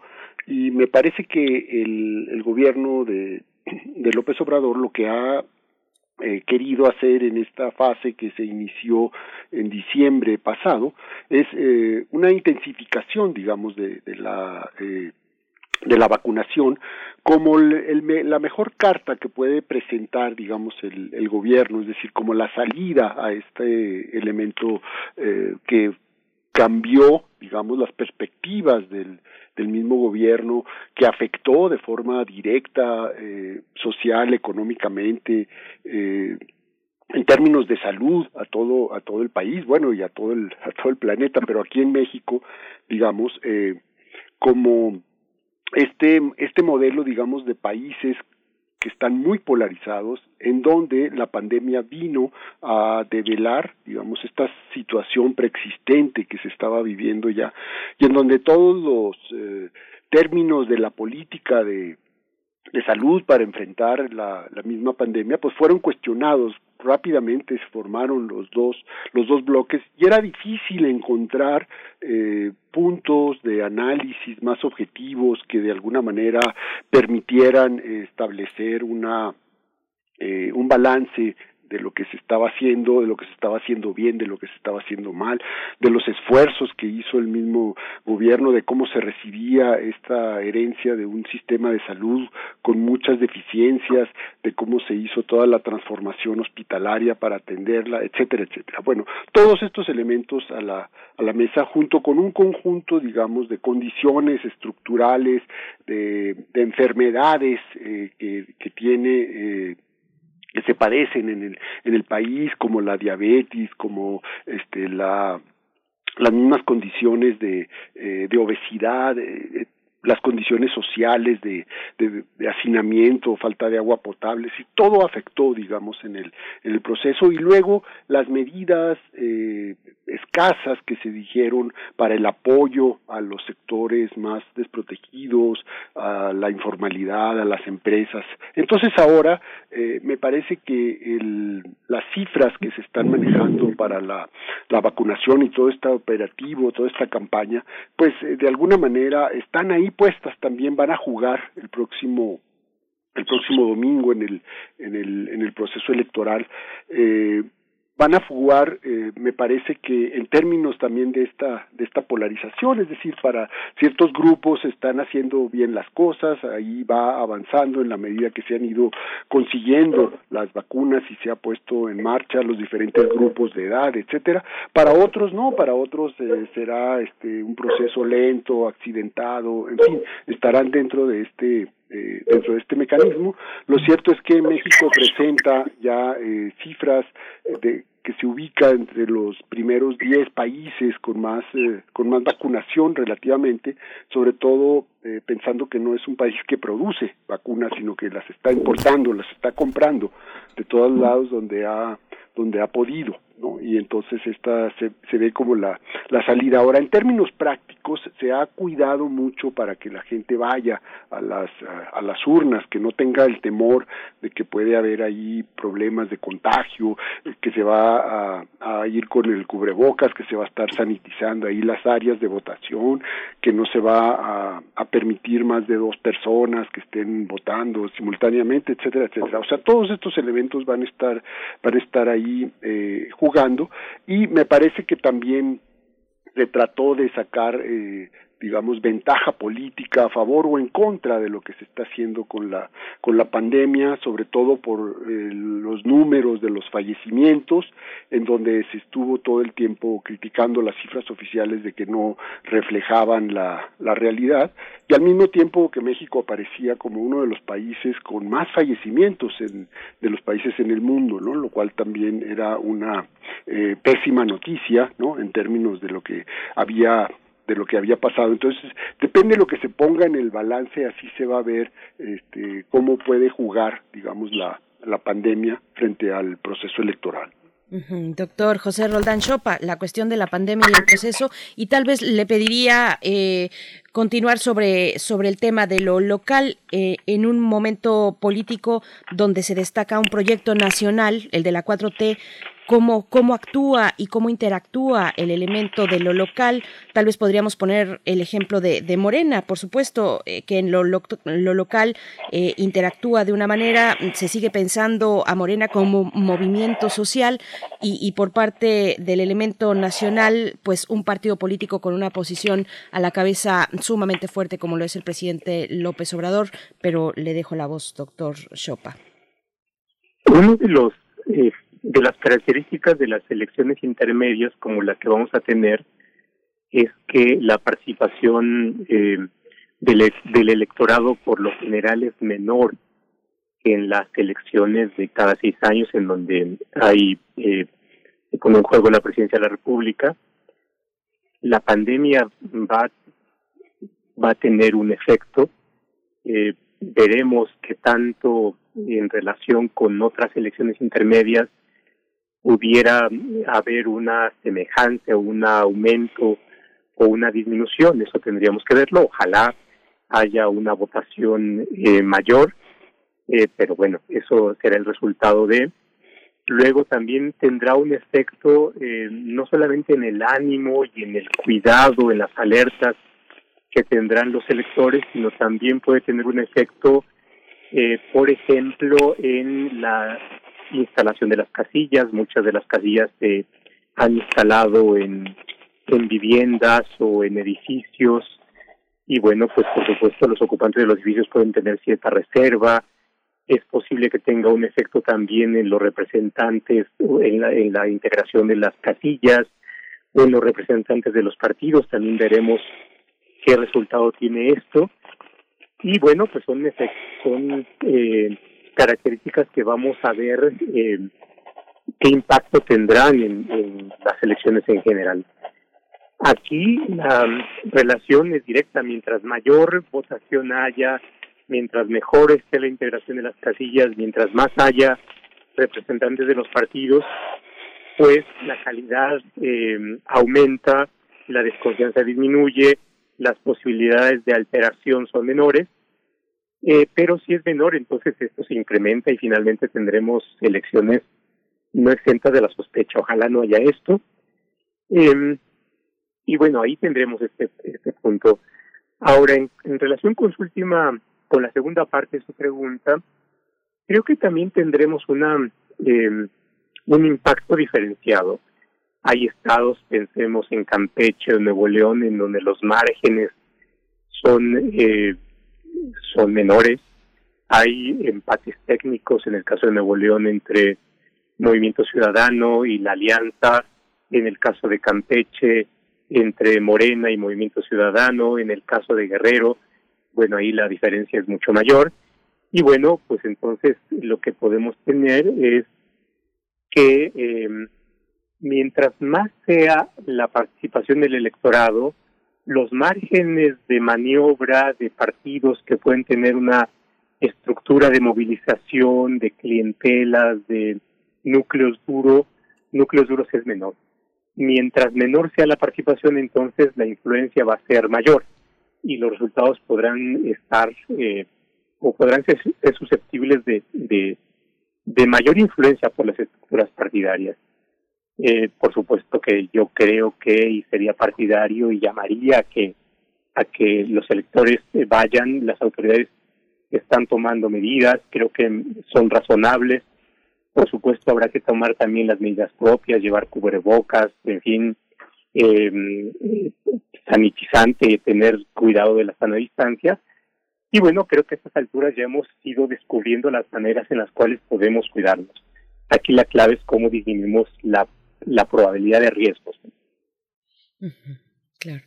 Hay una hay, otro récord también en este en este panorama de, de récords que son la participación de las mujeres en la, en la, en la vida política de México. Seis de quince eh, contendientes a las gobernaturas que se van a elegir el próximo domingo son mujeres y muchas de ellas pues son de morenas. Oh, menciona el, el caso de Laida Sansores, que quiere ser gobernadora desde hace por lo menos 30 años, como el caso de Salgado Macedonio, que quedó fuera, pero quedó dentro, ¿no? Esta, esta parte de las eh, mujeres, ¿cómo lo, cómo lo observan? Graciela Ay, se me fue el nombre de Graciela. Ah, Graciela Ortiz eh, eh, acaba de declinar por Maru Campos en Chihuahua, este, que va, ya con esta declinación es evidente que la candidatura del PAN a la gobernatura del estado deja fuera a Morena. ¿Cómo es la historia, doctor Asís Nasif, de, estas declinaciones? No es la primera vez que vemos en ese ajedrez político declinar, declinar por, por alguien, ¿no? En, las alcaldías es el caso de regresa Dolores Padierna a Cuauhtémoc, evidentemente ¿no? Hay una declinación hacia, a favor de ella. ¿Cómo, ¿Cómo funcionan? ¿Cómo funcionan en esta elección las declinaciones que veremos, que veremos operar este, tal vez hoy como último día? Ya ha habido varias declinaciones.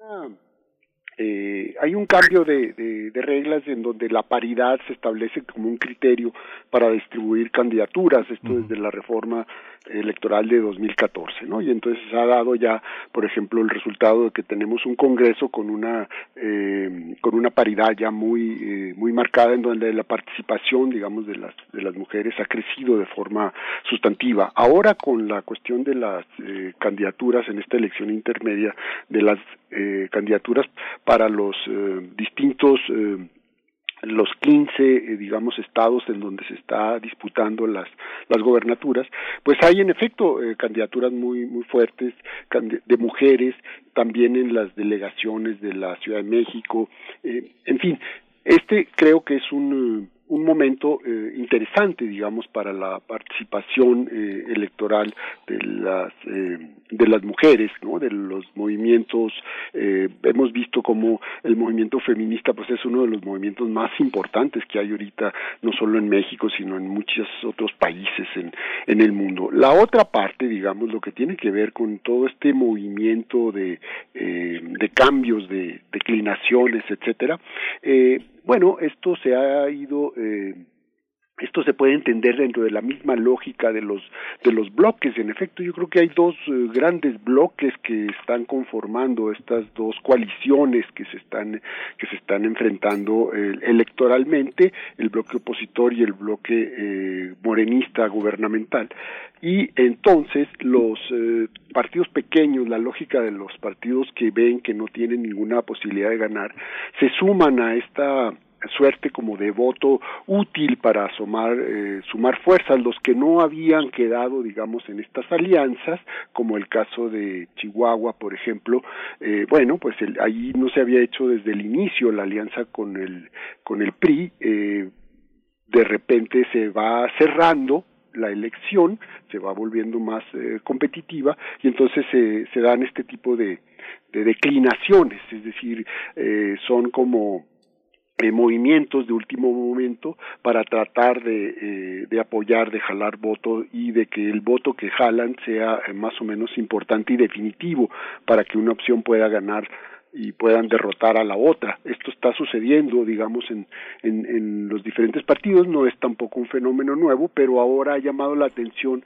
de forma eh, importante cómo en estas elecciones locales intermedias se ha ido manifestando esta eh, esta declinación de, de, candidaturas que obedecen a esta a esta lógica por campañas que se han ido cerrando, ¿no? Si uno observa cómo han evolucionado eh, las mediciones sobre la intención del voto de enero, diciembre pasado a la fecha, pues uno ve en efecto cómo el proceso de las mismas campañas eh, fue volviendo cada vez más competitivo y cómo se han ido cerrando. Lo que se veía que iba a ser como un día de campo para Morena y su coalición, pues se ha ido eh, complicando. Y entonces ahora vemos muchos de los estados que están en, en disputa con estas gobernaturas en donde no se sabe quién quién va a ganar, en donde hay una competencia de dos bloques o incluso de a tercios, ¿no? Como sería el caso de, de, Campeche o como podría ser el caso de,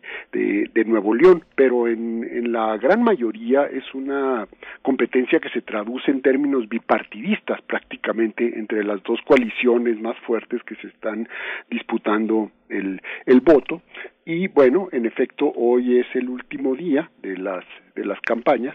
En muchos de estos casos ya están las eh, las boletas eh, electorales ya están impresas, entonces ahí va a ser eh, difícil cambiar el, el eh, digamos el nombre, ¿no?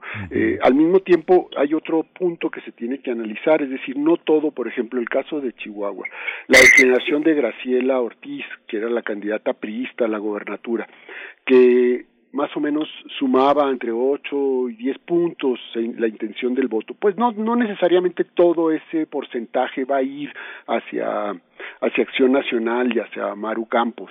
Eh, probablemente se divida el voto, el voto priista, ¿no? Porque además ellos siguen manteniendo todas sus candidaturas a las presidencias municipales y a las diputaciones locales y a las diputaciones federales, en fin.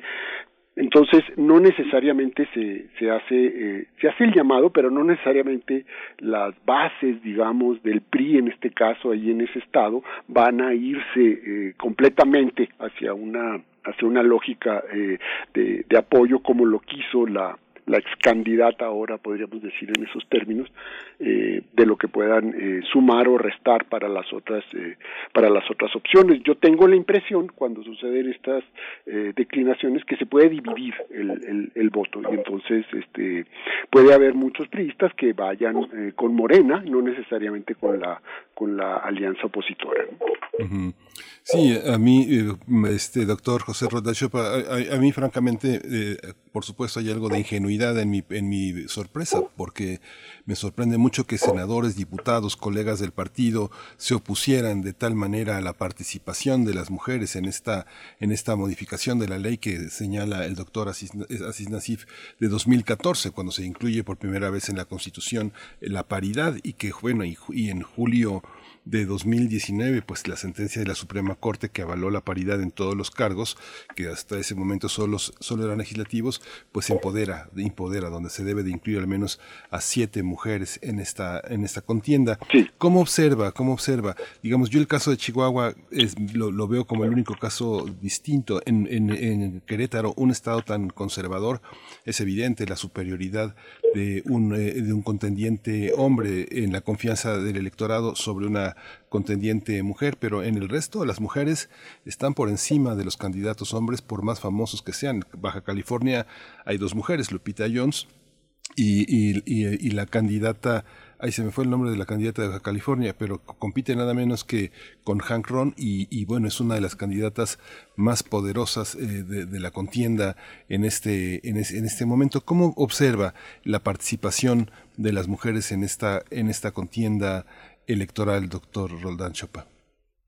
En efecto, lo que tenemos es una alteración de los roles eh, tradicionales y de los espacios de poder que hay al interior de las coaliciones, los partidos políticos y los grupos, y me parece que es muy positivo, y que esta eh, situación fue hecha contra pelo de, de las posiciones eh, abiertas o, no tan abiertas de los partidos políticos. Y bueno, no hay que dejar pasar por alto que el hecho de que tengamos como una regla la paridad en las candidaturas a las gubernaturas fue impulsada por las consejeras del Instituto Nacional Electoral, fue acuerpada por el Instituto Electoral y bueno, eh, viene de ahí, es una medida de discriminación eh, positiva que me parece que es importante y que acelera los procesos políticos en México. Ahora, eh, eso, eso creo que creo que es positivo y y ha llegado para quedarse y qué bueno que sea así, que al menos el 50% de la integración eh, o de las propuestas estén compuestas por mujeres. No eh, será extraño que haya ahí prácticas para eludir el famoso caso de las Juanitas o bien algunas otras prácticas que estarán presentes, pero creo que la historia nos dice que vamos superándolas como sociedad y qué bueno que sea así. Y no solamente está esto que menciona, sino también está como la, en los estados, las historias tradicionales, eh, mencionabas Querétaro, que no solamente tiene que ver con una con un estado, vamos a llamarla así, más conservador, que tradicionalmente ha sido criista y luego eh, panista, en donde la izquierda ha tenido menos participación y que ahora coincide con el hecho de que Morena tenga una banderada mujer. Ahora, y esto por supuesto también se liga con las estrategias que van teniendo los candidatos en lo individual o los partidos en general para tomar la decisión de eh, declinar en favor de, de algún eh, candidato o de algún partido que esté tomando el, el, una posición más competitiva. Ahora, eh, coincido con, con Alberto en el que no podemos asociar la declinación de cierto candidato o candidata en favor de alguien como una traslación en bloque de su electorado. Esto admite eh, graduaciones. Me llama la atención lo que ha sucedido, por ejemplo, en Sonora, en donde después de la declinación personal de Bors, las encuestas eh, posteriores marcan un ascenso de tres, cuatro puntos del candidato de la alianza, pero que se acerca a, a Durazo, pero que tampoco eh, llega a, un, a un empate. Entonces la traslación eh, no se va dando en bloque. Pero en casos de competencias más cerradas puede, puede tener una mayor, una mayor relevancia. Así es que, bueno, eh, aún las encuestas nos dan un aproximado de cómo podría ser la, la votación, nos dan estos números, efectivamente se ha ido cerrando en, en algunos eh, estados o bien en el caso, por ejemplo, de las alcaldías de la Ciudad de México también se ido cerrando. Entonces va a ser un, un final realmente interesante. Eh, y si que pasemos por alto que también las encuestas marcan que hay una parte del electorado que no ha tomado posición. A lo mejor nosotros tampoco hemos tomado posición, sabemos por quién no votar, pero no necesariamente sabemos por quién votar o tenemos duda de por quién votar y eso es parte de la democracia y de la incertidumbre, qué bueno que sea así. Así es, doctor Alberto Asís Nasif. Bueno, aquí eh, José Roldán Chopa pone el elemento del electorado, por supuesto, fundamental, eh, y, bueno, le pediría ahí su análisis al respecto, cómo está actuando a partir de este, esto que algunos llaman, bueno, polarización eh, cómo, cómo acercarse al análisis del electorado, pero también les pediría eh, su, su consideración sobre su análisis sobre la actuación de la autoridad electoral eh, que ha tenido pues en distintos episodios una actividad pública pues particularmente relevante con algunos consejeros, el consejero presidente Lorenzo Córdoba, por supuesto, cómo enmarcar esta cuestión de la, de la autoridad electoral, doctora Cisnasif. Sí, bueno, creo que son varios elementos ahí en, la mesa, eh, Berenice. Creo que un, uno primero es eh, cómo eh, se va a comportar el, el, electorado. Me parece que ya hay en lo, en lo que vemos con las mediciones actuales diferentes eh, formatos de participación que vamos a ver el, el, próximo el próximo domingo. Yo diría que hay prácticamente tres. El mayoritario tiene que ver con esta eh, digamos, pugna bi eh, partidista ¿no? entre los dos bloques. La mayoría de las 15 gobernaturas se están moviendo en esta tesitura. Hay alguna eh, por ahí que tiene como un formato más de partido dominante que tiene que ver con Querétaro y el PAN en esta en esta elección en donde va pues prácticamente dos a uno arriba de, de, de Morena y eh, un par de estados en donde habría eh, una elección a tercios.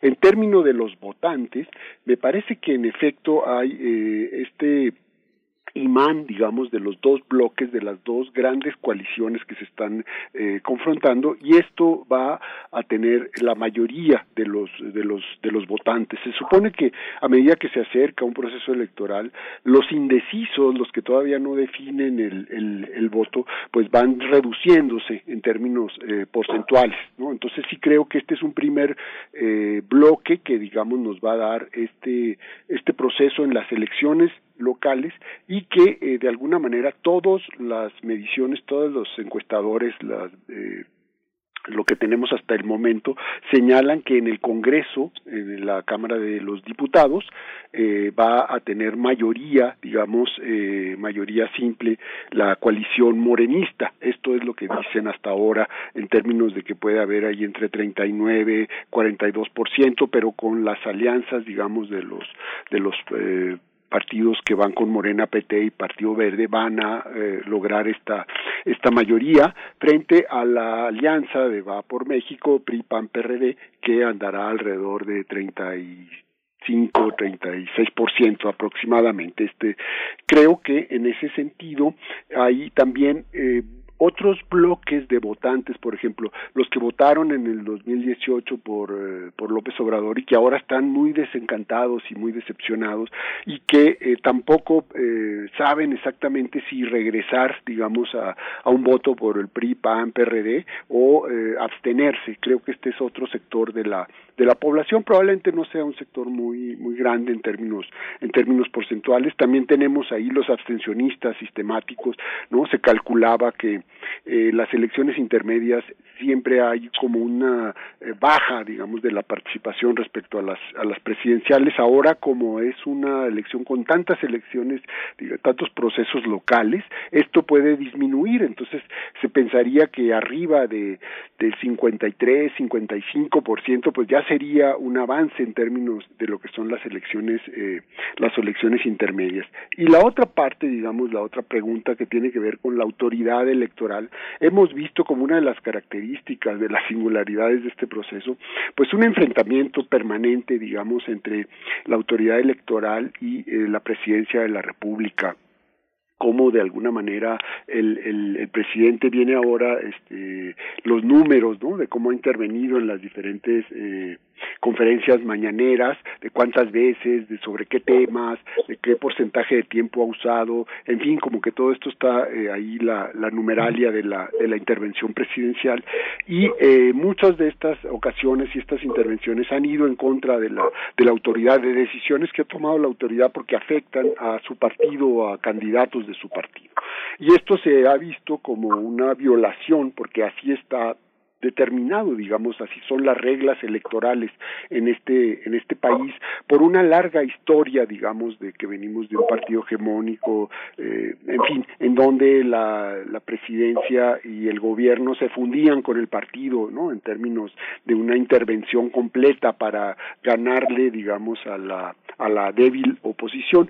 Esta historia, esta tradición se ha expresado ya en reglas y entonces hay ahí un conjunto de normas en donde se prohíbe ¿no? que participen las autoridades en los procesos electorales en determinados momentos del, de la de las campañas hay una veda eh, más larga digamos para para ellos que en este caso no se ha cumplido se ha eh, fracturado digamos ahí la, la la legalidad y creo que esto ha generado tensión y se ha vuelto motivo de, impugnación de la oposición frente al frente al gobierno y frente al al presidente. Lo cierto es que hay siempre una intervención del del, del presidente y recordemos hay otros modelos no en donde había eh, recursos públicos de por medio, ¿no? Y el aparato estatal, lo último lo vimos en las elecciones del 2017 en el Estado de México, como Peña Nieto y todo su gabinete se metieron de lleno a la, a la elección en el Estado de México. Ese es otro tipo de, de intervención. Lo cierto es que yo creo que después de este proceso electoral tendremos que repensar, se tendrá que dar un espacio probablemente de cambios y reformas en ese sentido de cómo tiene que ser la relación de la eh, de las autoridades no frente a los procesos electorales y la eh, yo yo creo que el mismo modelo de las eh, elecciones y las autoridades tanto el INE como el tribunal se tendrá también que repensar en una nueva ingeniería institucional no porque sí vemos eh, cómo se ha ido eh, desgastando digamos este este modelo no y no no dudaría que después de la elección venga todo un, proceso de reforma de reforma de estos de estos eh, de estos organismos. Ya veremos en en qué términos y, y en qué y en qué circunstancias eh, se va a dar este este proceso. Por lo pronto se puede ver que eh, lo cerrado de muchas de las eh, elecciones en los estados va a generar probablemente una gran cantidad de, eh, de inconformidades y se van a judicializar muchos casos, es decir, eh, van a llegar al tribunal electoral varias de las decisiones importantes en estos procesos que van a estar muy muy cerrados y muy empatados. Doctor José Roldán Chopa, bueno, tenemos un par de minutos escasos ya, pero para este comentario, igualmente un comentario de cierre, por favor. El que tengamos instituciones electorales eh, confiables, creíbles, nos da el piso común para que se pueda desarrollar la democracia y para que el voto del electorado eh, esté expresado libremente y sea contabilizado objetivamente y bueno, el que gane, gana y el que pierde, pues ni modo. Tendrá que mejorar sus propuestas para la siguiente elección. Eh, tradicionalmente, históricamente, cuando tenemos órganos autónomos o independientes que aplican la ley, eh, aquellos a los que se le aplican estarán naturalmente inconformes y eso no necesariamente habla mal de los órganos electorales, pero por otra parte también los convierte en en motivo de deseos, de, captura, de control, y creo que eso es algo que hay que evitar y hay que tener de estas.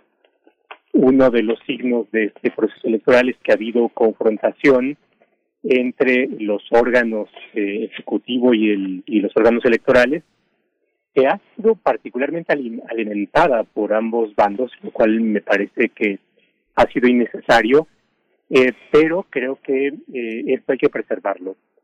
Siempre es posible la mejora.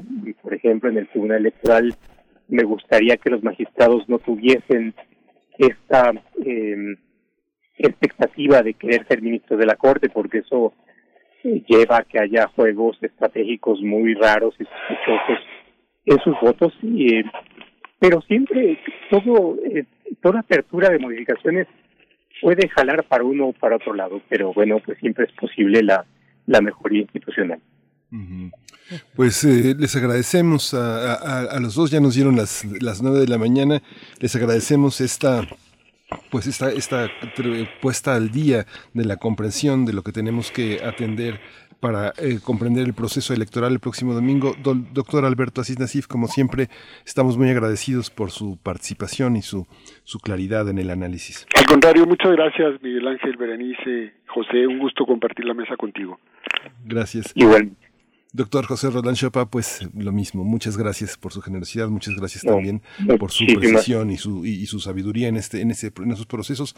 Vamos a estar muy atentos a todo lo que va a suceder el próximo domingo en el que participaremos. Gracias. Muchísimas gracias y hay que ir a votar. Hay que ir a votar. Gracias. Con esto despedimos la hora a la radio Nicolaita. Vamos al corte y volvemos a primer movimiento. Síguenos en redes sociales. Encuéntranos en Facebook como Primer Movimiento y en Twitter como arroba PMovimiento. Hagamos comunidad.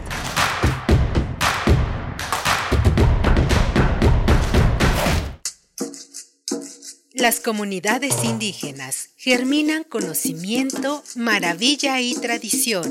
Son el México profundo, el presente donde hilan un collar de flores. Xochicóscat, collar de flores, con Mardonio Carballo, lunes 10 de la mañana por Radio UNAM. Experiencia sonora. Mi ciudad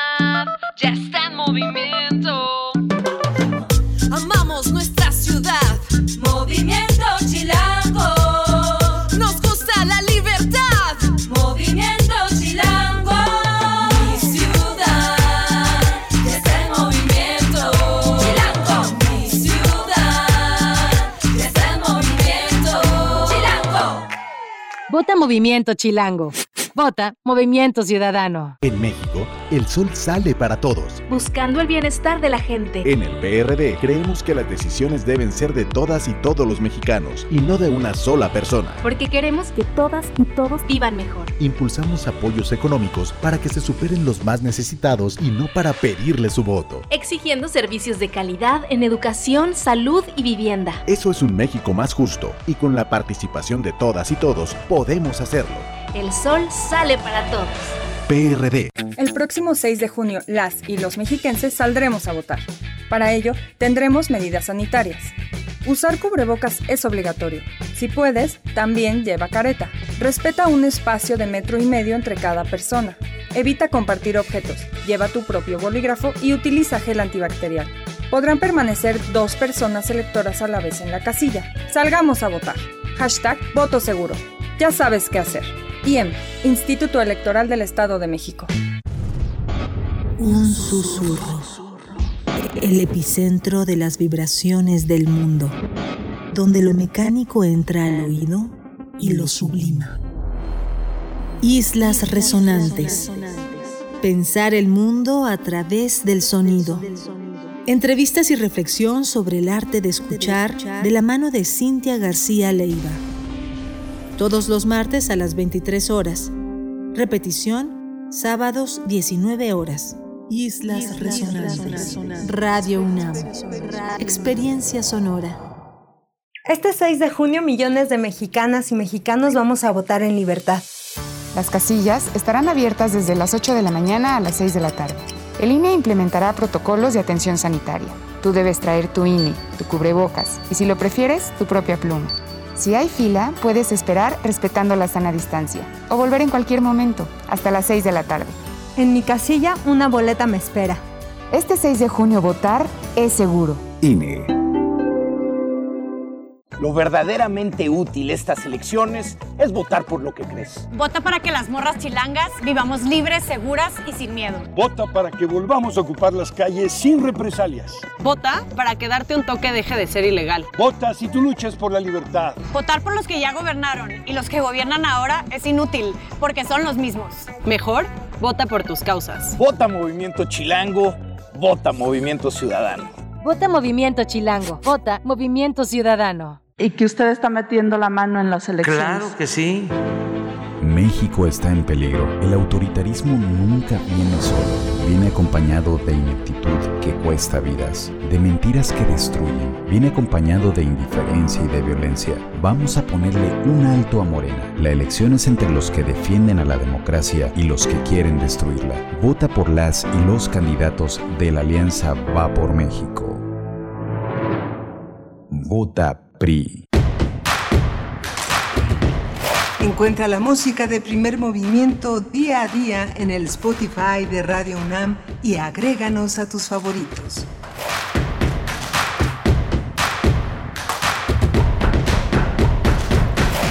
Hola, buenos días, bienvenidos, bienvenidas. Son las 9.05 de la mañana aquí en la Ciudad de México, en el centro del país, donde estamos eh, transmitiendo desde Adolfo Prieto 133. Socorro Montes está a cargo de esta, de, esta, de esta nave de los controles técnicos en esta emisión de Radio UNAM. Frida Saldívar está en todo el cuidado de la orquesta, en la, en la producción ejecutiva. Violeta Berber la asiste en la producción y Berenice Camacho está en la conducción. Querida Berenice, buenos días. Muy buenos días, Miguel Ángel Quemain, en la conducción, sí, y también en los comentarios de la audiencia, que son distintos, que son varios, que de verdad, eh, gracias, gracias por todos y cada uno de ellos, son, son bastantes, así es que, bueno, es imposible eh, compartirlos al aire, pero gracias, gracias Armando Cruz por acá, Rosario Durán Martínez también, Refrancito, R. Guillermo, como siempre, muy, muy participativo, Flechador del Sol igualmente, por acá alguien nos decía, que dentro de todo lo, lo bueno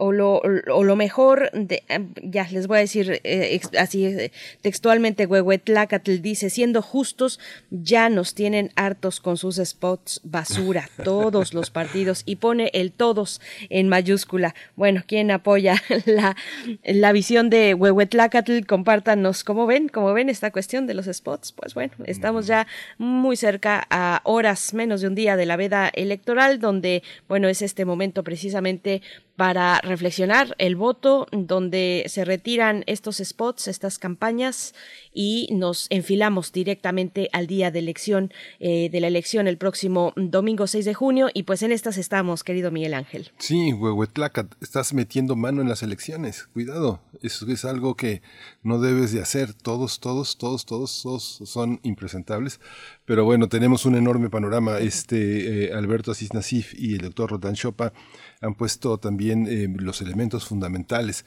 A mí me parece, eh, eh, en lo personal, debe de ser muy interesante estar en entidades donde contienden, donde contienden mujeres. Justamente la contendiente de Colima decía que tiene esperanza en que la candidatura de mujeres eh, eh, establezca mayor confianza de las votantes hacia ser escuchadas, hacia, hacia la credibilidad. Indira Vizcaíno señalaba que ese elemento era muy importante. Todavía eh, estamos, estamos pensando que si entre los propios compañeros, de los propios colegas, se oponen a que lleguen las mujeres, ¿qué podemos esperar de, los, de los contendientes, de la violencia electoral, de los crímenes que se cometen contra los candidatos? El, y, y no solo las mujeres, el clasismo y el racismo que hay en algunos estados que se oponen que lleguen este líderes de origen indígena que se oponen a que lleguen personas que tienen otro código postal y otro color de piel que vienen de clases eh, más desfavorecidas con todo y que sean personas que tienen trayectorias sociales, intelectuales impecables, hay personas que se oponen, no, no, no, quieren, no quieren que ese tipo de personas formen parte de, de, las personas que gobiernan y que dirigen la confianza de personas que nunca han tenido voz. E, ese es un proceso que tiene que ver mucho con la violencia, Berenice, ¿cómo ves? Es un largo, es un largo camino todavía el que se está trazando. Ya tuvimos, ya tuvimos un congreso y tenemos un congreso paritario esto como parte, pues sí, de las exigencias de distintos movimientos, específicamente en el tema paritario, pues el movimiento de las mujeres. Vamos a ver cómo se traduce en las gubernaturas, que es un tema distinto al, a los congresos, al Congreso Federal. Pero, pero bueno, recordar esta cifra de eh, a lo largo de la historia moderna de nuestro país, el 98% de las gubernaturas han sido ocupadas por varones, por hombres. Así es que, bueno, esa es una de las eh, pues exigencias que destacaron en este proceso electoral, paridad en todo es lo que piden eh, pues muchas de las especialistas de las mujeres activas en la política ya sea institucional o no en los bordes en las periferias en lo político eh, pues exigiendo esta paridad en todo. Vamos a ver cómo resulta, pero es, son escalones que se tienen que seguir construyendo y que no van a resultar de la noche a la mañana, aunque ahí están los lineamientos que se tienen que acatar en cuanto a la presentación de la conformación de los candidatos y candidatas para esta elección, que bueno, ya está en sus últimos momentos. Vamos eh, cambiando, cambiando de tema, Miguel Ángel, porque tenemos todavía una hora por delante en este espacio. Vamos a tener en nuestra mesa del día la conversación sobre Colombia. A un mes de las protestas contra el gobierno de Iván Duque, vamos a estar con el doctor Fernando Neira, investigador del CIALC de la UNAM, el Centro de Investigaciones sobre América Latina y el Caribe, y también nos acompañará Fray Eugenio Martín Torres. Él es investigador del Instituto de Investigaciones Sociohistóricas de la Universidad de Santo Tomás en Colombia. Así es que, bueno, vámonos todavía eh, con muchos, muchos elementos para esta mañana, pero antes de ello, la poesía necesaria. Vamos a la poesía. Primer movimiento. Hacemos comunidad. Es hora de poesía necesaria. Bien, pues el mes de junio es en el mundo entero el mes dedicado a visibilizar las demandas de la comunidad LGBT y celebrar los derechos, los derechos que ya se han ganado. Y bueno, hoy la poesía tiene que ver con, con esto, con la visibilidad lésbica, poesía de la escritora uruguaya Cristina Peri Rossi. Ella se exilió en España desde 1972, ahí reside y bueno, una buena parte de sus poemas, novelas y cuentos hablan de el amor lésbico, otra habla del exilio, otra parte habla puntualmente del exilio y bueno, es una de las escritoras latinoamericanas referentes en este en este tema de la visibilidad, de la diversidad, de la visibilidad lésbica específicamente y del amor lésbico. Así es que bueno, el poema que vamos a escuchar se titula Erótica de la gran Cristina Peri Rossi. Erótica. Tu placer es lento y duro, viene de lejos retumba en las entrañas como las sordas sacudidas de un volcán, dormido hace siglos bajo la tierra y sonámbulo todavía, como las lentas evoluciones de una esfera en perpetuo e imperceptible movimiento, ruge al despertar, despide espuma, arranca a los animales de sus cuevas, arrastra un lodo antiguo y sacude raíces. Tu placer lentamente asciende, envuelto en el vaho del magma primigenio, y hay plumas de pájaros rotos en tu pelo, y muge la garganta de un terrón, extraído del fondo de una piedra, tu placer, animal escaso.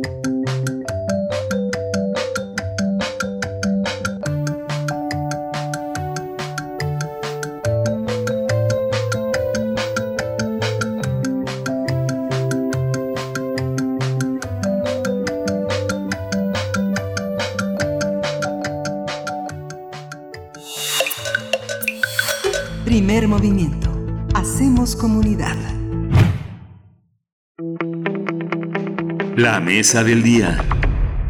El pasado 28 de mayo, Colombia cumplió un mes de protestas contra el gobierno del presidente Iván Duque. El diálogo entre las autoridades y el Comité Nacional de Paro se mantienen estancadas tras una serie de observaciones y ajustes enviadas por el gobierno en torno a las garantías para la protesta. Los manifestantes han solicitado un preacuerdo que significa desmilitarizar ciudades, no usar al ejército para controlar las protestas, que tampoco se utilicen armas de fuego y que se pongan límites a la intervención del Escuadrón Móvil Antidisturbios. El viernes el presidente Iván Duque ordenó el máximo despliegue de asistencia militar para la policía de Cali y en el Valle de Cauca y el sábado anunció medidas similares para la ciudad de Popayán. Por ello, los representantes del paro nacional convocaron a protestas en todo el país para este 2 de junio, al acusar que el gobierno no ha querido establecer un proceso de negociación. Desde el inicio de las protestas han muerto 47 personas y se han presentado denuncias de abuso policíaco, por lo que se han iniciado más de 100 investigaciones.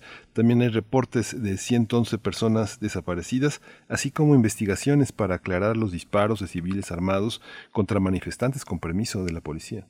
Bien, pues vamos a realizar un análisis de las protestas en Colombia, el ambiente social, político en Colombia, la respuesta del gobierno de Iván Duque y la violación de los derechos humanos. Nos acompañan ya en, esta mesa dos invitados.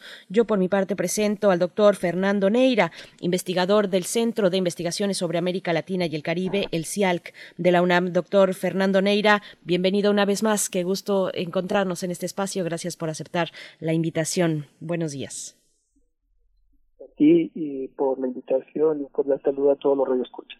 Gracias, eh, Fernando Neira. También está en la línea Fray Eugenio Martín Torres. Él es egresado de la carrera de Historia en la UNAM.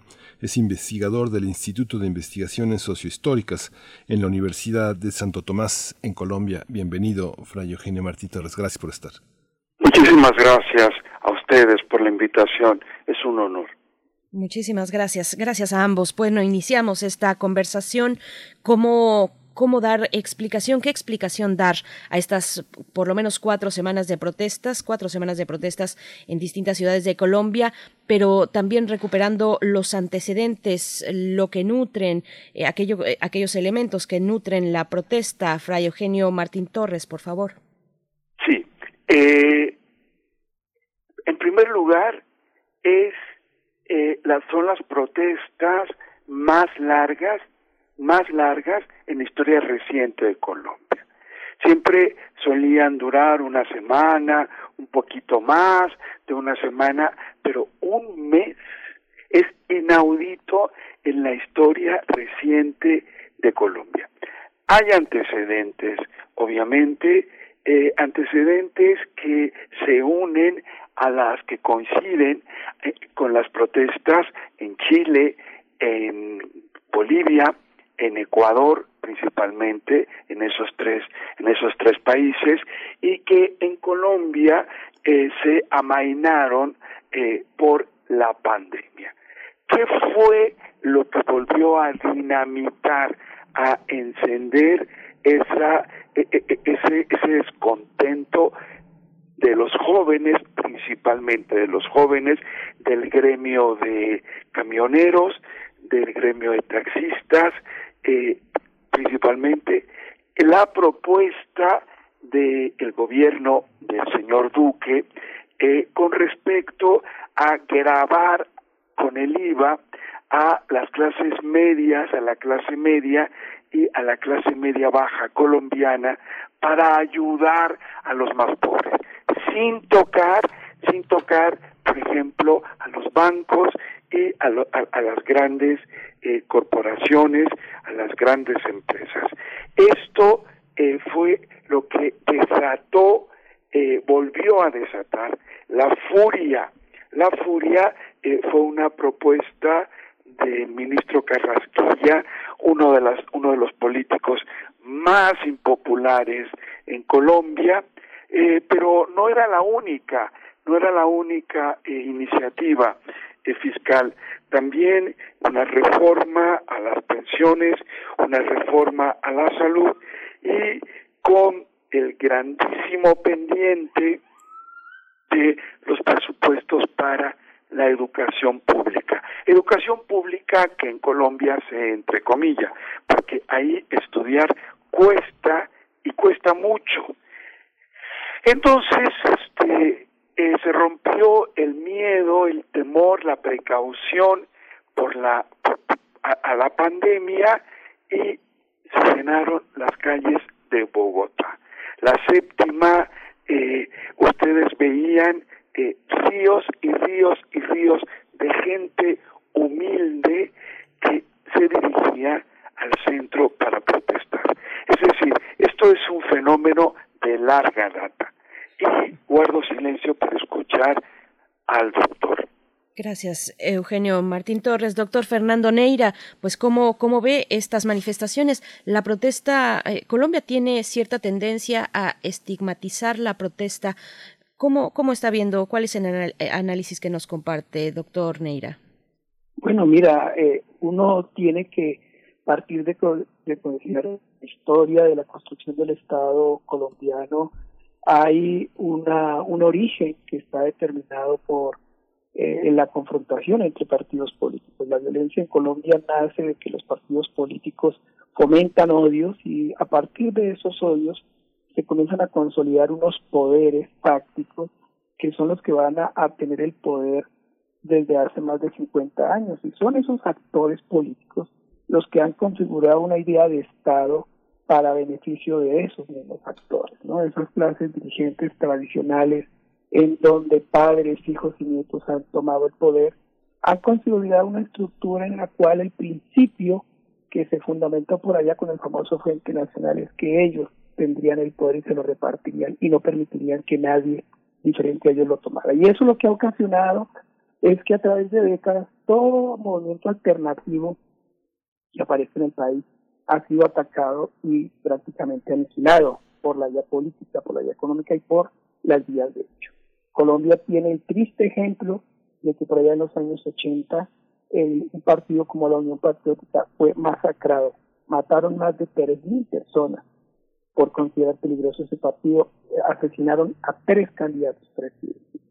Ese, ese hecho histórico, triste, lamentable para un país, es uno de los ejemplos de cómo eh, estas clases dirigentes actuales no han hecho sino mantenerse a sangre y fuego. Otro ejemplo lamentable de eso que uno puede dar es lo que ocurrió en el Palacio de Justicia cuando el grupo guerrillero 29 se tomó eh, el Palacio de Justicia y en vez de negociar lo que se hizo fue masacrar a todos los que están ahí y especialmente incluidos los, los magistrados que pedían a gritos que hubiese diálogo. Y eh, como si fuera poco todos estos ejemplos de barbarie, tenemos que este Estado y estos, estas élites llevan más de, o son responsables directas e indirectas de más de mil muertes de, eh, de defensores de derechos humanos ambientales. Es decir, hay una práctica sistemática de aniquilación a sectores que sean opositores, que, a, a grupos políticos alternativos. Y eso lo que hace es alimentar, obviamente, un desencanto, una tristeza y, un proceso de protesta, porque digamos ningún país puede aguantar que se le asesine a su gente solo por pensar diferente, solo por actuar diferente, solo por pensar políticamente diferente. Esa es una causa estructural muy fuerte.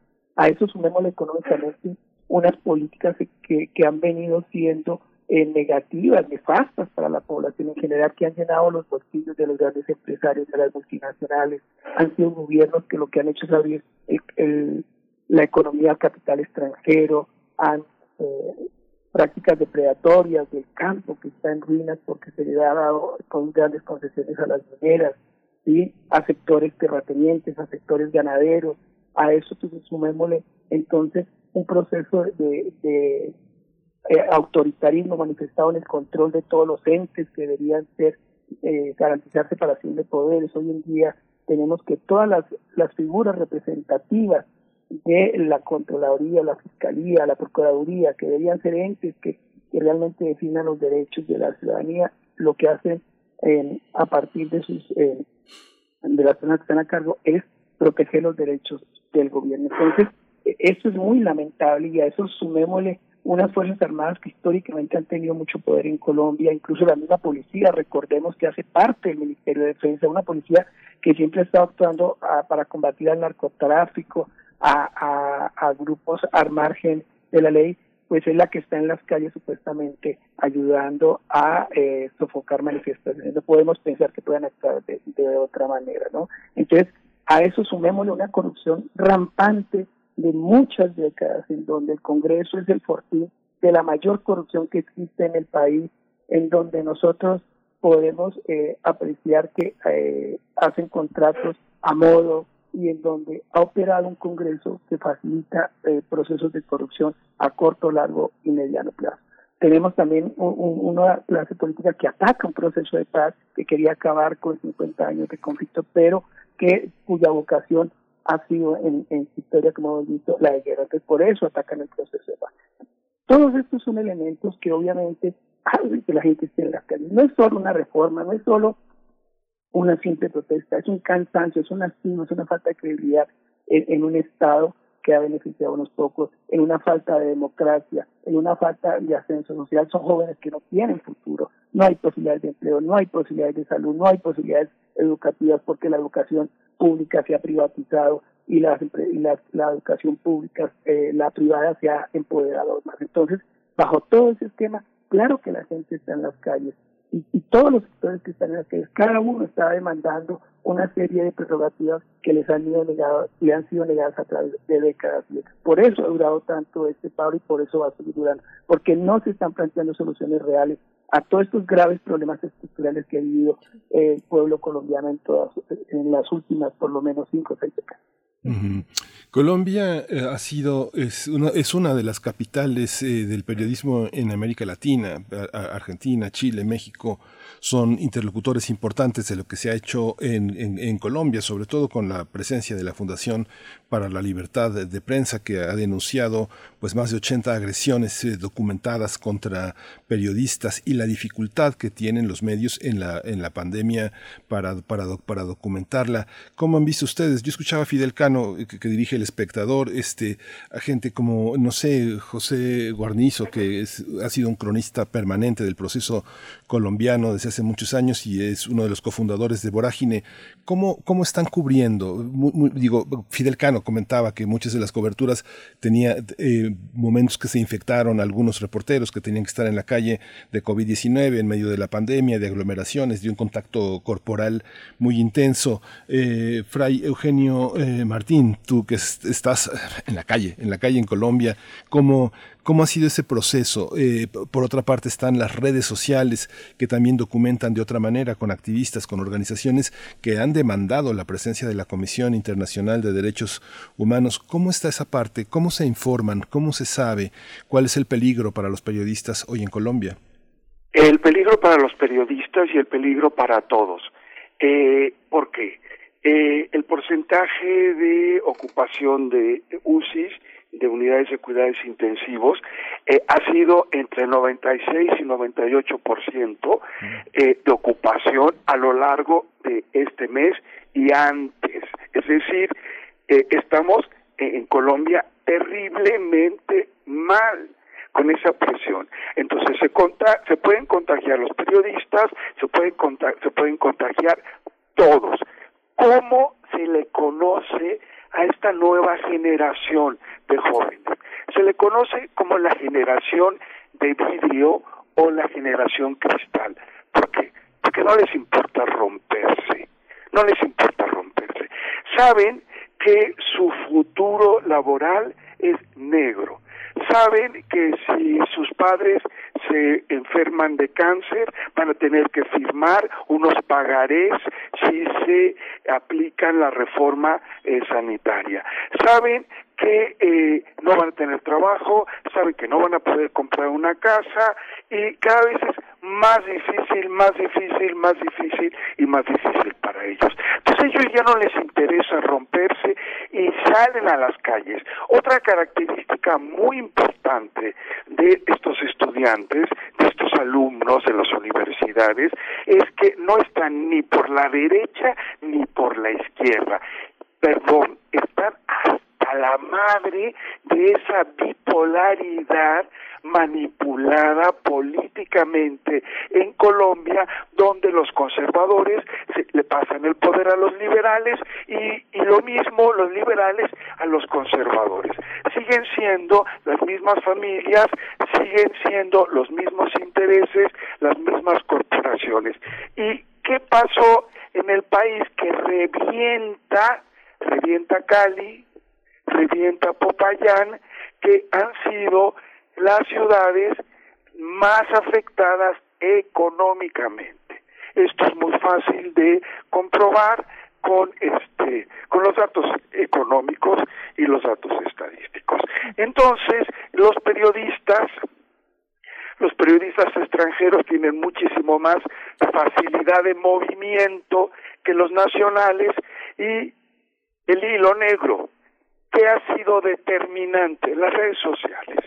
¿Qué están haciendo los muchachos que por uno que sale a la calle, un compañero se queda en el internet y lo va registrando, va registrando que no le pase nada, que vuelva a su casa, son frentes, el frente 5 es el que eh, torea helicópteros, lo hace con rayos láser estos para señalar para señalar este mapas, edificios, los los eh, guías de turistas, en las clases se usan estos estos rayos láser. Hay otra comisión especializada en agua, en leche. Eso me causa mi ternura.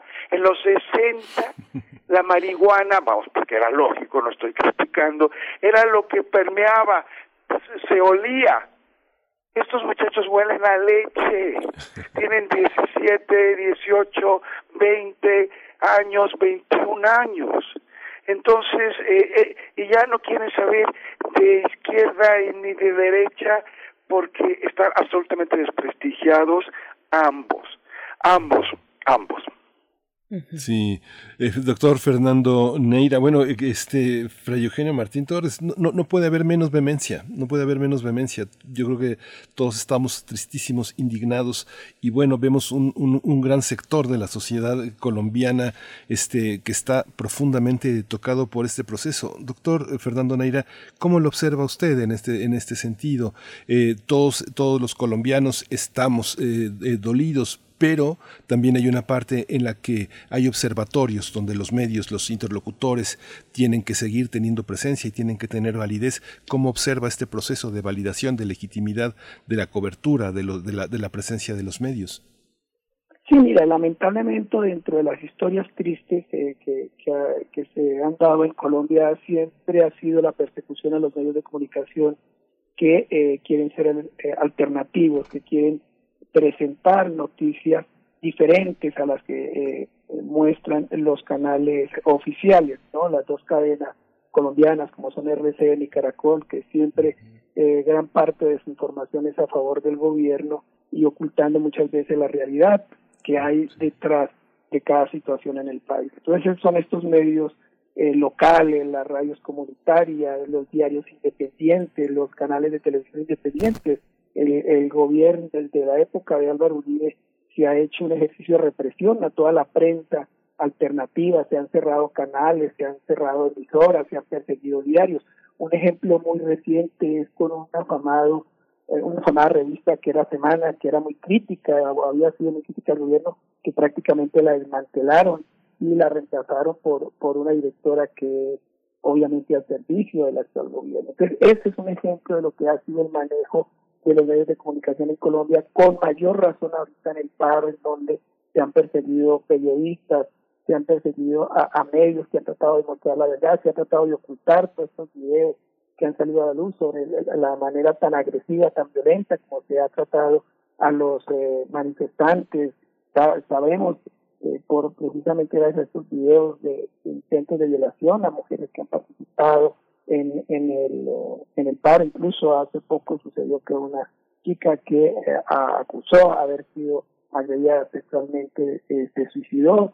Entonces, el, escenario de información se trata de limitar, se trata de ocultar para que precisamente el mundo no sepa todo lo que pasa en Colombia. Entonces, hay persecución cuando la gente firma, hay persecución, hay se trata de bloquear toda esta información que hay a través de las redes.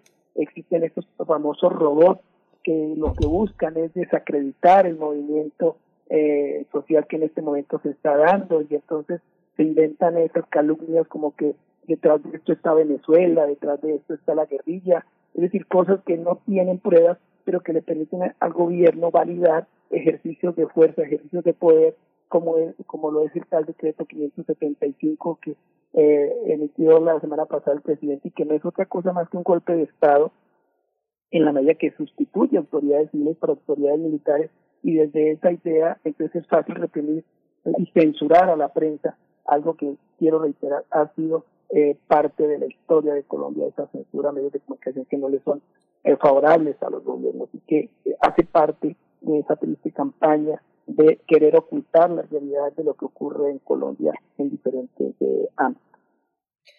Doctor eh, Fernando Neira, bueno, eh, me sigo me sigo con usted también para para preguntar sobre eh, ya que está ampliando también la mirada hacia procesos más, más complejos o tal vez de mayor eh, temporalidad, eh, como la violencia, por supuesto, mm, ¿cómo se enmarca este episodio de protesta en el contexto del proceso de paz en Colombia? ¿Qué podemos decir? ¿Qué, ¿Dónde se tocan y dónde se separan estos dos elementos?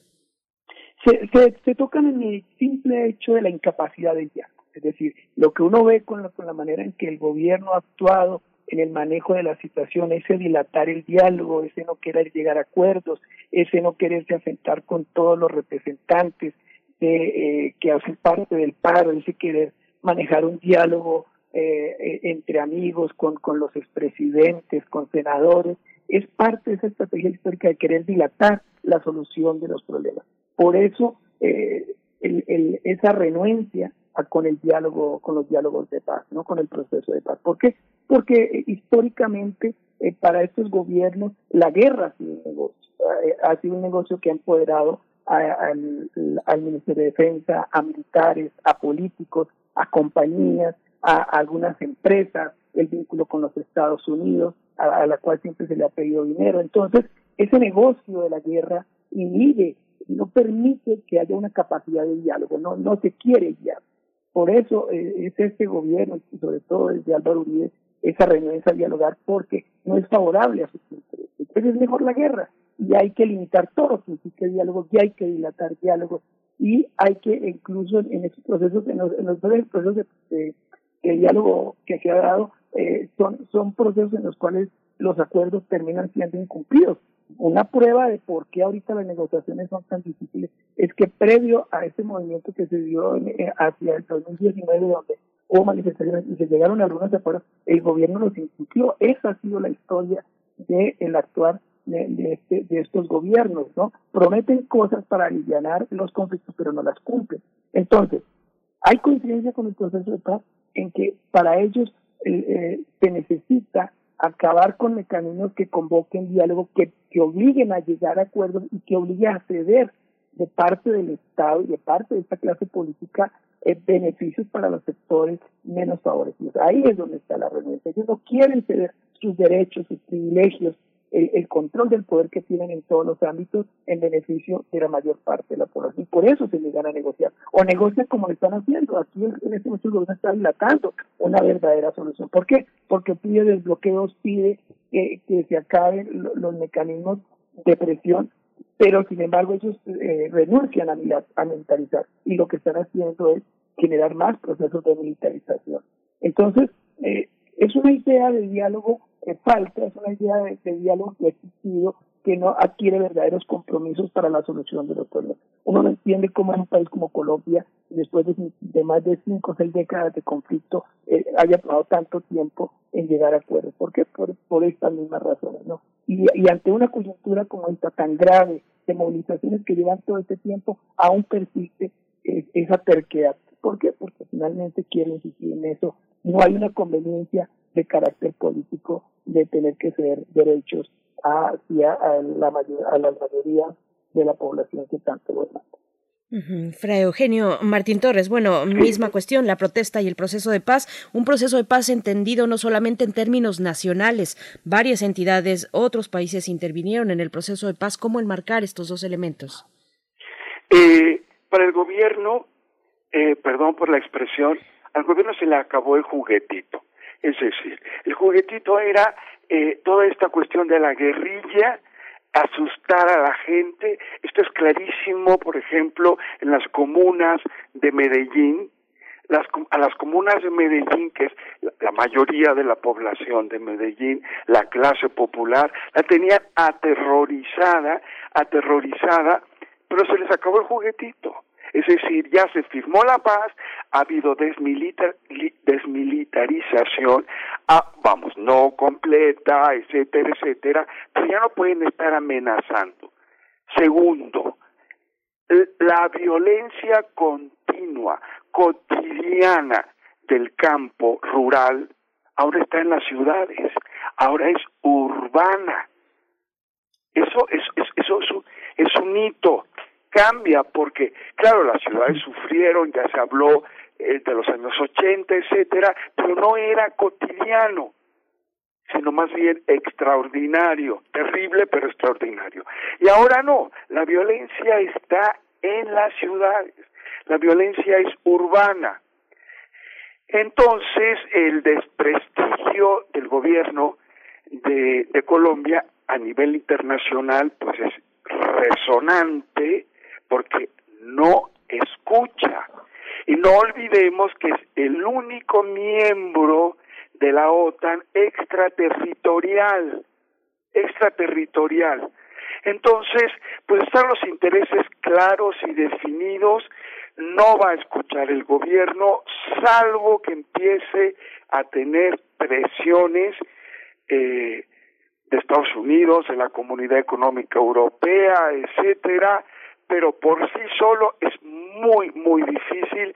Ha negado la entrada a los observadores de la Comisión Interamericana de Derechos Humanos, eh, no ha escuchado, no, no, no ha, no le ha dado importancia a los ofrecimientos de mediación de los obispos, eh, de la ONU, porque pues tampoco le conviene, pero eh, se la está jugando, se la está jugando porque, porque la gente está, no puede más. Por supuesto. La gente, la gente no puede más. Bueno, Miguel Ángel, estamos ya acercándonos al cierre. Sí, estamos, estamos prácticamente en cierre. Pero bueno, eh, una, una, un, un, comentario, un comentario final, Fray Eugenio Martín Torres. ¿Cómo, ¿Cuál es la convocatoria desde este espacio, desde esta radio universitaria, ecuménica, este, preocupada, comprometida siempre con Colombia, que pues eh, somos colombianos, la verdad, somos colombianos y ustedes también son muy mexicanos. Eh, Fray Eugenio Martín Torres, ¿cómo, cómo, es, ¿cómo establecer un diálogo? ¿Con quién se tiene que establecer un diálogo? ¿Mediadores internacionales, medios internacionales? ¿Cuál es la convocatoria? Eh, la convocatoria es, eh, sí, una mediación internacional eh, Estados Unidos difícilmente se va a mover, eh, la Unión Europea que tanto arenga los derechos humanos, eh, importantísimo que considere que en Colombia hay un presidente mudo y sordo que eh, sintetiza una posición de poder de décadas, de décadas, entonces solo se pide que se escuche como pues como lo hacía Luis Luis XIV que era el mayor monarca absoluto, pero en determinado momento tenía que ir debajo del árbol y escuchar al pueblo. Entonces, Colombia está viviendo eh, como el ostracismo de un presidente, de un partido, de, un grupo empresarial que se cierra como ostra y a costa pues de la seguridad de eh, del pueblo, del pueblo. Entonces, es pues son dictadores a final de cuentas, según Santo Tomás de Aquino de la Edad Media. Imagínese, entonces, eh, la difusión internacional es también importantísima que Radio UNAM se solidarice con los estudiantes, con los universitarios colombianos y difunda noticias, que no se olvide, que no se olvide, que no, que esto no pase de moda porque, porque hay vidas de por medio. Sí, doctor Fernando Neira, como eh, está, esto que está pasando en Colombia, este, pues nos sobrecoge. ¿Cuál es la lección para México, para América Latina, este proceso que están viviendo en Colombia? Pues mira, yo creo que la lección más evidente de lo que está pasando es que eh, cuando los gobiernos fracasan en sus modelos económicos neoliberales, como ha sido el caso en América Latina, la única manera de mantener en el poder, mantenerse en el poder y asegurar que, que prevalezca esa, esa errónea política económica es la vía armada, es, es la represión, es la violación de derechos humanos, es el autoritarismo y es, como decía el colega, la dictadura. no Tristemente, lo que estamos viendo en América Latina es que ante el, el agotamiento del modelo económico, lo único que le quedan a estos gobiernos de extrema derecha o que apuestan solo por el capital privado es defender esos privilegios con las armas. No, tristemente eso es lo que estamos viendo, eso es lo que se viene, y ante eso no queda otra alternativa que apoyo internacional, que diálogo, que presencia masiva en los medios de comunicación, que presencia masiva en las calles para que se sienta la voz de aquellos que han sido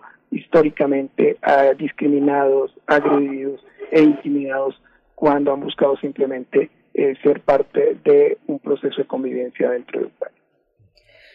Bien, pues estamos atentos, atentos eh, en, en, todo, en todo lugar, en todo lugar, porque Colombia es, es de todos y de todas y de verdad eh, duele por una parte ver eh, lo que ocurre, el transcurso de los acontecimientos, pero también es muy significativo y asombra, asombran las acciones del pueblo, las acciones colectivas en Colombia frente a esta oligarquía enquistada, frente a estos elementos que ya nos han compartido en esta conversación y que les agradecemos mantenemos atentos al paro para este día, para el 2 de junio, y bueno, esperando y siguiendo, dando seguimiento a este momento importante en Colombia. Doctor Fernando Neira, investigador del CIALC de la UNAM, muchas gracias por esta participación.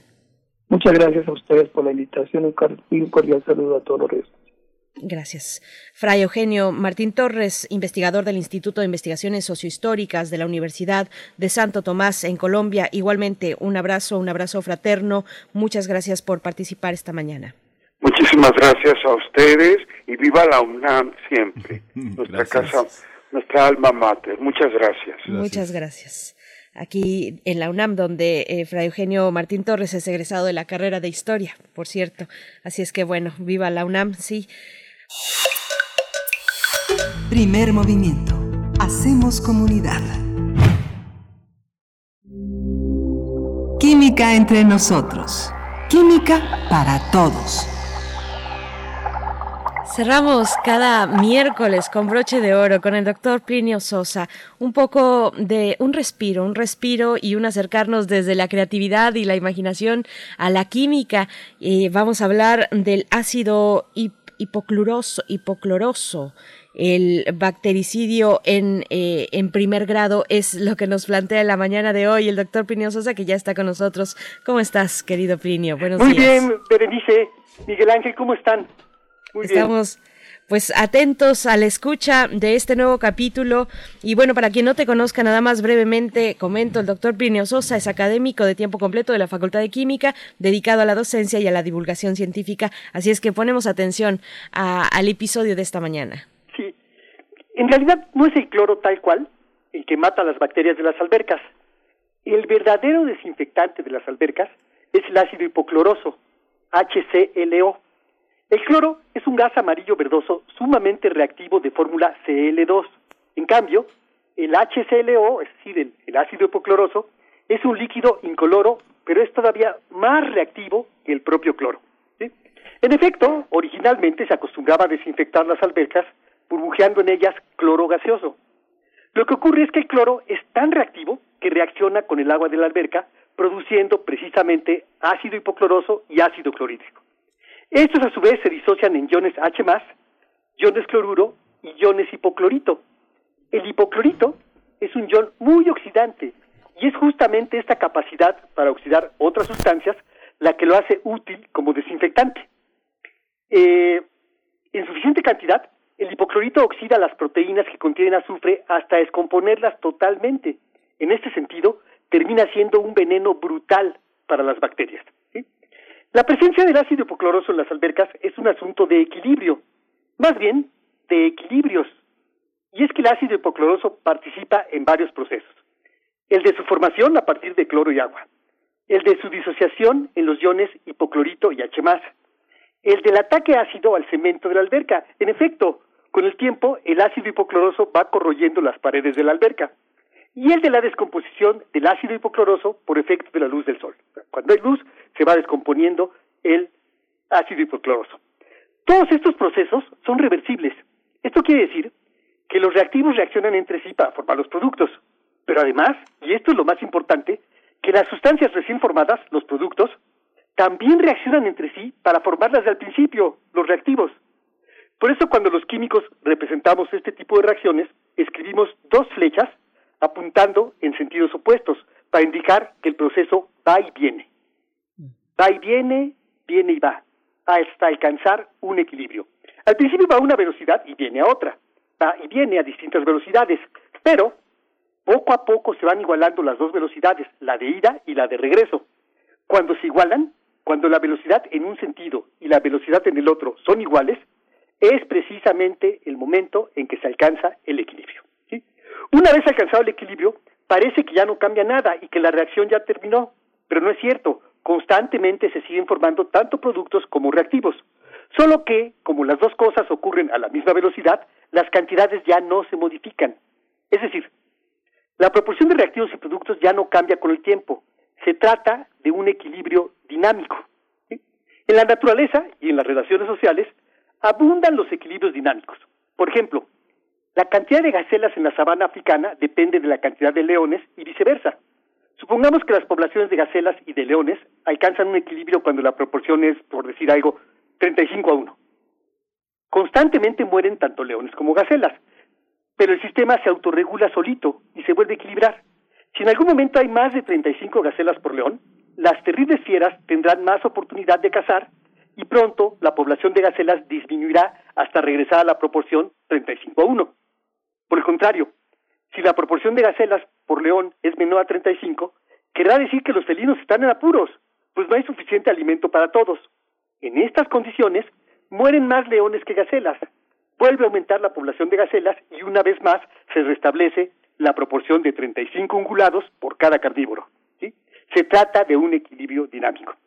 En las albercas de casas privadas, en vez de burbujear cloro, se agregan directamente unos derivados clorados del ácido cianúrico, que van soltando el ácido hipocloroso conforme se va necesitando, evitando así que esté expuesto a la luz solar y por lo tanto su consiguiente descomposición.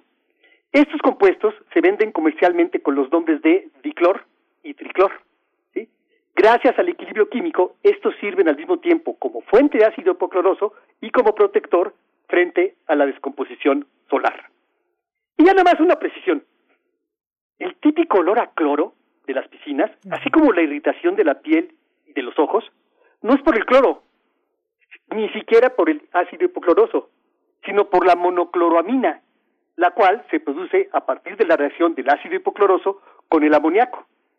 ¿Con el amoníaco? ¿Pero de dónde sale el amoníaco? ¿Cuál amoníaco? Seguramente de la descomposición de la orina y del sudor humanos. Eso es. Uf, doctor Pino Sosa, ¿de dónde sale? ¿Cuál amoníaco? Bueno, ahí está la respuesta. No, nos quedamos con el, al filo del asiento un poquito eh, con esta narración. Doctor Pino Sosa, nos preguntan en, en, redes sociales cuál es tu cuenta de Twitter. La hemos compartido aquí varias veces, así es que bueno, de nuevo les recordamos, arroba Pliniux con X al final. Es la manera en la que pueden dialogar con el doctor Plinio Sosa. Como siempre te agradecemos y te mandamos un fuerte abrazo. Yo quiero hacer una pregunta, porque fíjese que hay una, había una una cosa, quienes, han, quienes nadaron en las albercas del IMSS tuvieron un, un, color este oro en su en, su cabello. Ahí este uno distinguía eh, con el tiempo eh, Nelson Vargas que fue uno de los pilares de la natación en el IMSS en los años 60 y principios de los 70, luego puso su escuela, uno distinguía a los nadadores que venían de la escuela Nelson Vargas, de los que nadaban en la alberca del Comité Olímpico y de los que nadaban en la alberca del IMSS en la, en la Clínica 23, después el CAN, que eran, eran de pelo, de pelo rubio y no precisamente ni Van ni Miss Clayton, sino era el estilo rubio, rubio IMSS, eh, este, era, era hipoclorito lo que usaban en las, en las albercas albercas. Yo no sé si todavía seguimos viendo este jóvenes rubios. Yo, yo ya no, yo ya no los veo, pero este era, era lo que eh, los proveedores entregaban a las albercas públicas, ¿no, Plinio? Sí, sí, en efecto. O sea, este, se oxida el pelo porque este el hipoclorito es un oxidante, ¿no? Es un oxidante poderoso y este y en efecto el efecto, eh, perdón, el efecto es justamente el de aclarar el, el tono del pelo y se ven güeros, se ven rubios.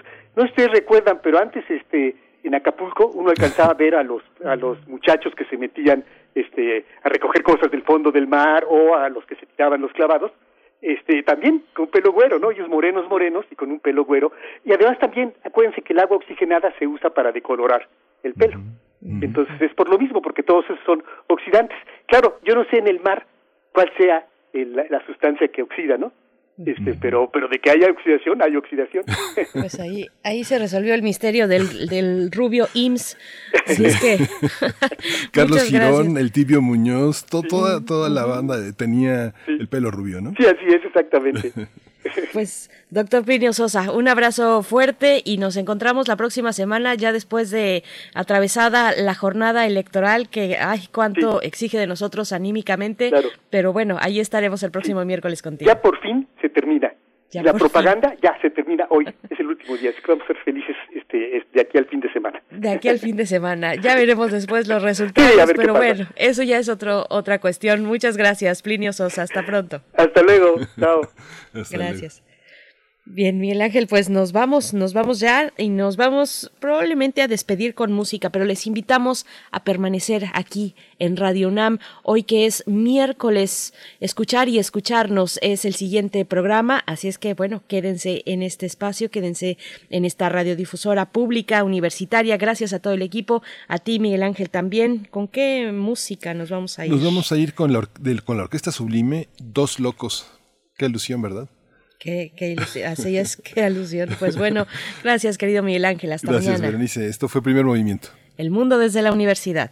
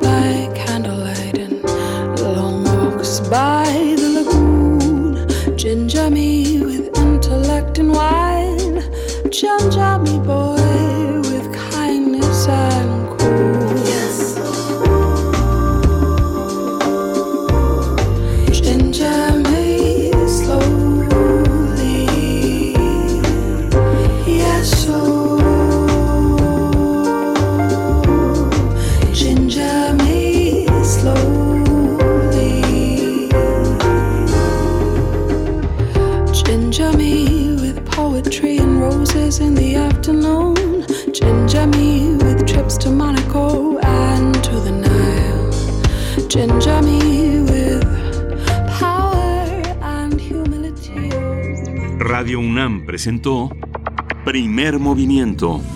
El mundo desde la universidad. Con Berenice Camacho y Miguel Ángel Quemain en la conducción. Frida Saldívar y Violeta Berber, producción. Antonio Quijano y Patricia Zavala, noticias. Miriam Trejo y Rodrigo Mota, coordinadores de invitados. Tamara Quirós, redes sociales. Arturo González y Socorro Montes, operación técnica. Locución, Tessa Uribe y Juan Stack.